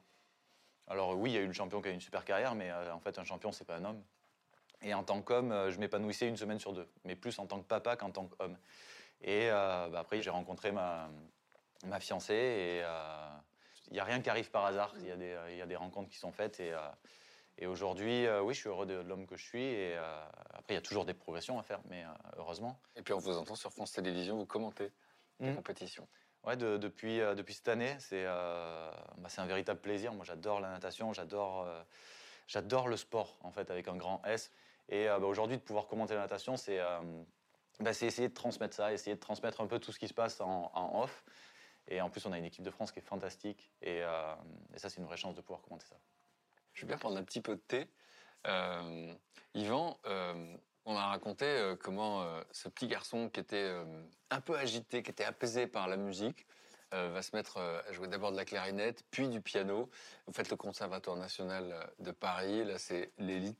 Ensuite, vous travaillez avec Vangelis. Alors moi je connais Vangelis, mais en tout cas, Oui, bah, comme c'est grec, on dit évangélisme. mais la, c'est vrai star France, des musiques de films, etc. Et puis, euh, vous avez composé des musiques de films, vous avez euh, dirigé des grands orchestres, et on se demande comment vous êtes arrivé jusqu'à Mylène Farmer. Oui, c'est vrai.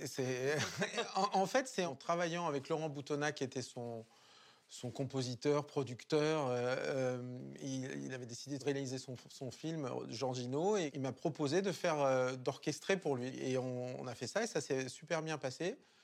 Comme on, est devenus amis, il m'a dit mais écoute, euh, l'année prochaine, euh, Mylène Farmer remonte sur scène. Est-ce que tu voudrais faire la direction musicale euh, de ce spectacle? J'ai fait bah, écoute. Euh, pourquoi pas? Mais la direction musicale d'une tournée de Mylène Farmer, on ne se rend pas bien compte de ce que vous avez à faire. En fait, on est un peu, euh, on est responsable, quoi. En fait, on s'occupe de la couleur musicale, des arrangements, c'est-à-dire quel, quel son on va proposer, et puis euh, on a une équipe, quoi. Et on a une équipe de musiciens et, et de techniciens sur le. Et voilà, le son, la musique, c'est vous. Je, je- je savais que j'avais les capacités. Euh, à embrasser ça et à, à- à- à l'idée un peu. voilà, ça, j'avais confiance en ça parce que j'étais quand même très jeune et euh, quand je vois les images des fois de ça, je me dis mais euh, c'est moi ça, comment je pouvais faire ça? C'est fou qu'on vous fait confiance. euh, ils sont dingues ou quoi? Et puis mais je sais pas, j'avais une voix forte, j'étais euh, comme ça, j'étais imposant et donc ils se disaient bah, il doit être compétent, ça va le faire. quoi. Pourquoi vous pensez qu'à un moment donné, ça, vous a, ça, ça a joué dans votre carrière? Je crois, ouais. Votre, euh, Moi, je crois. On dégage quelque chose et je, je, je crois que quand même dans ma manière de- d'embrasser la vie et des choses et dans ma peut-être ma gourmandise, il y a quelque chose qui fait que je, je- je- je- je crois être rassurant pour les artistes. Je crois. Je les protège beaucoup, je, je donne beaucoup pour ça et je, je m'oublie beaucoup et je suis prêt à tout, quasiment à tous les sacrifices pour ça parce que parce que c'est le plus important et je crois qu'ils le savent. comment vous rencontrez Johnny Hallyday?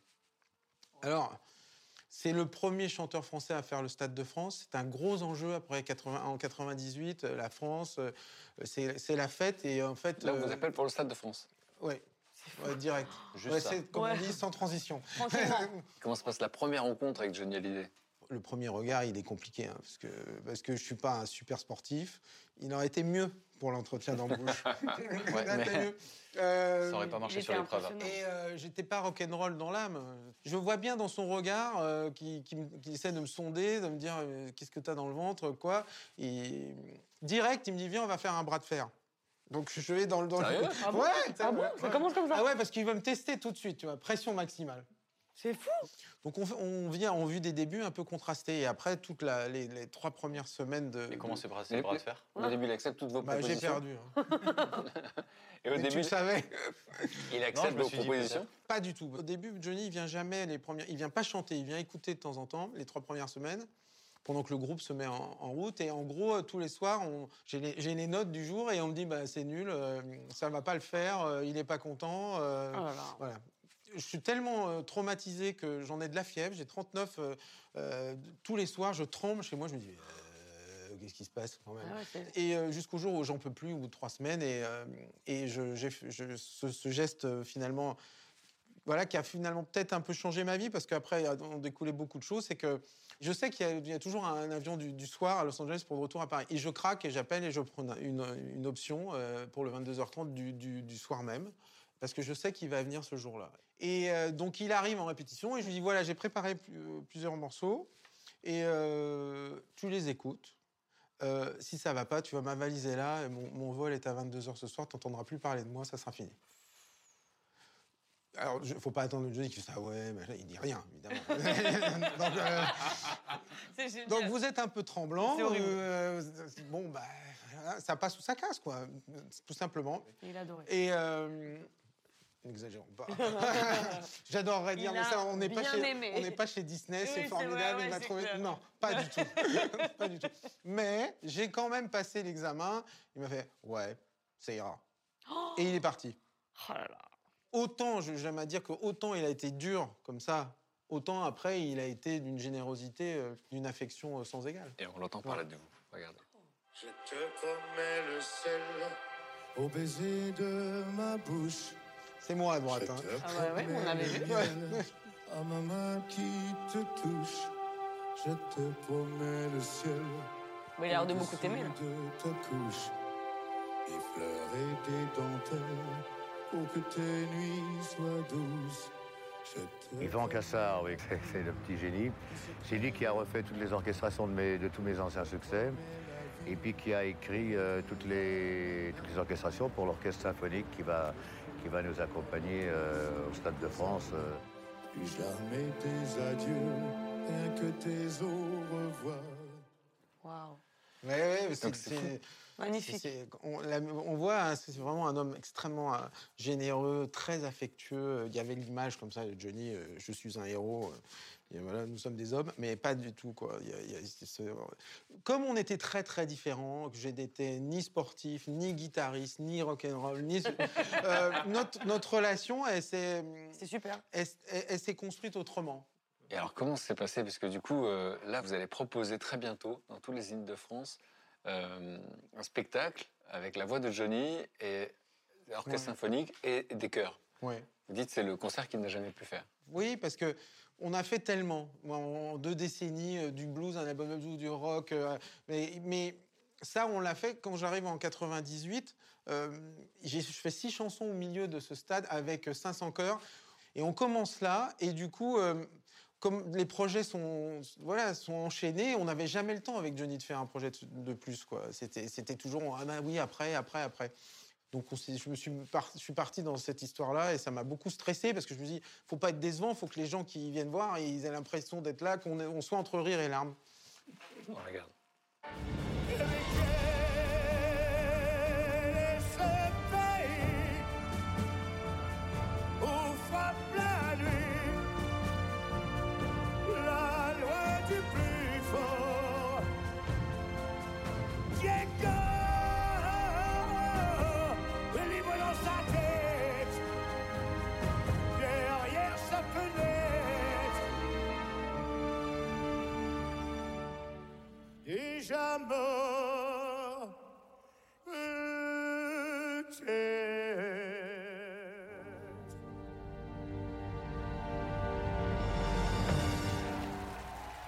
Waouh. Ah, c'est un, chanteur, hein, il n'y a pas de doute. Ouais, puis, c'est euh, cette capacité, Ouais, Diego, vrai. pour moi, c'est une chanson euh. Oh qui, qui- qui le résume bien parce que entre la force, il commence dans, dans- juste en parlant, puis, et puis ça monte, ça monte, ça monte. Avec lui, on a l'impression que jamais ça va s'arrêter, cette espèce de progression euh, comme ça. Bon, Johnny Symphonic Tour, ce sera Mm. un peu partout en Ouais, France, dans ouais. tous les zéniths Ouais, de c'est France. une belle avan- Ce sera du 16 mars au 22 avril. Et euh, j'ai envie de vous entendre jouer un petit peu de piano avant de partir. bah, grave. On se retrouve au piano? Bah, allez. Ah, on y va.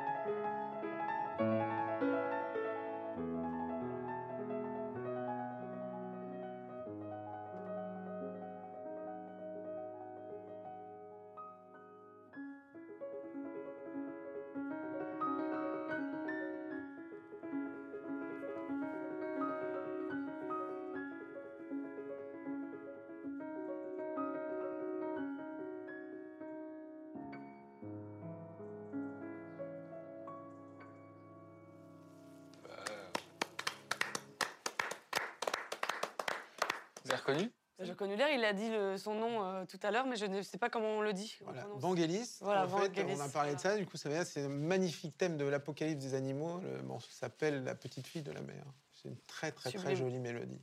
Très très dur à jouer quand même, c'est technique. Hein, quand même. Oh non, mais c'est trop joli. On est Ouais. transportés. Ah, c'est magnifique. Ah ouais. Ah, trop cool C'est trop bien Bonne année 2023. Par contre, vous vous êtes complètement décollé de moi. Piano, piano. Je vous laisse écrire un petit mot. Hop là. Bon, on y va. On n'est pas Mimi Alors, je, je me mets pas très loin. J'adore cette photo, on a l'impression que je suis plus grand. Et je- Et- et je te remercie vraiment de ta générosité, je te reconnais bien là. Voilà. J'ai écrit merci pour l'amour, la bienveillance et la générosité. Voilà. Merci.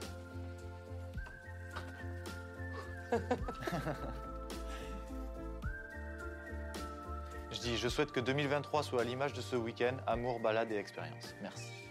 Bah, merci. Merci.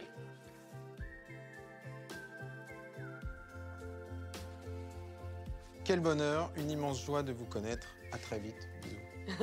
Merci, merci. Bah, moi, je veux dire merci à vous. Vous m'avez fait rêver. Et plein Allez, on se retrouve sous le porche. Au revoir. Au revoir. Eric, alors bon, je vais en profiter encore un petit peu. Merci Frédéric. Mm. Merci pour tout. Merci pour tout. Parce que je vais me mettre au fond. Bonjour. Mais pourquoi? Non, non, non. Non mais c'est toi, c'est toi. Salut À bientôt. Merci. hein. C'était trop cool. C'était trop chouette.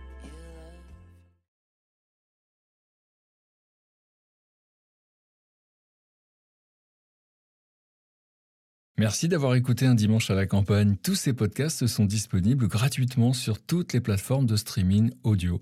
Et pour retrouver l'émission euh, en replay, en intégralité, c'est sur France.tv. À bientôt.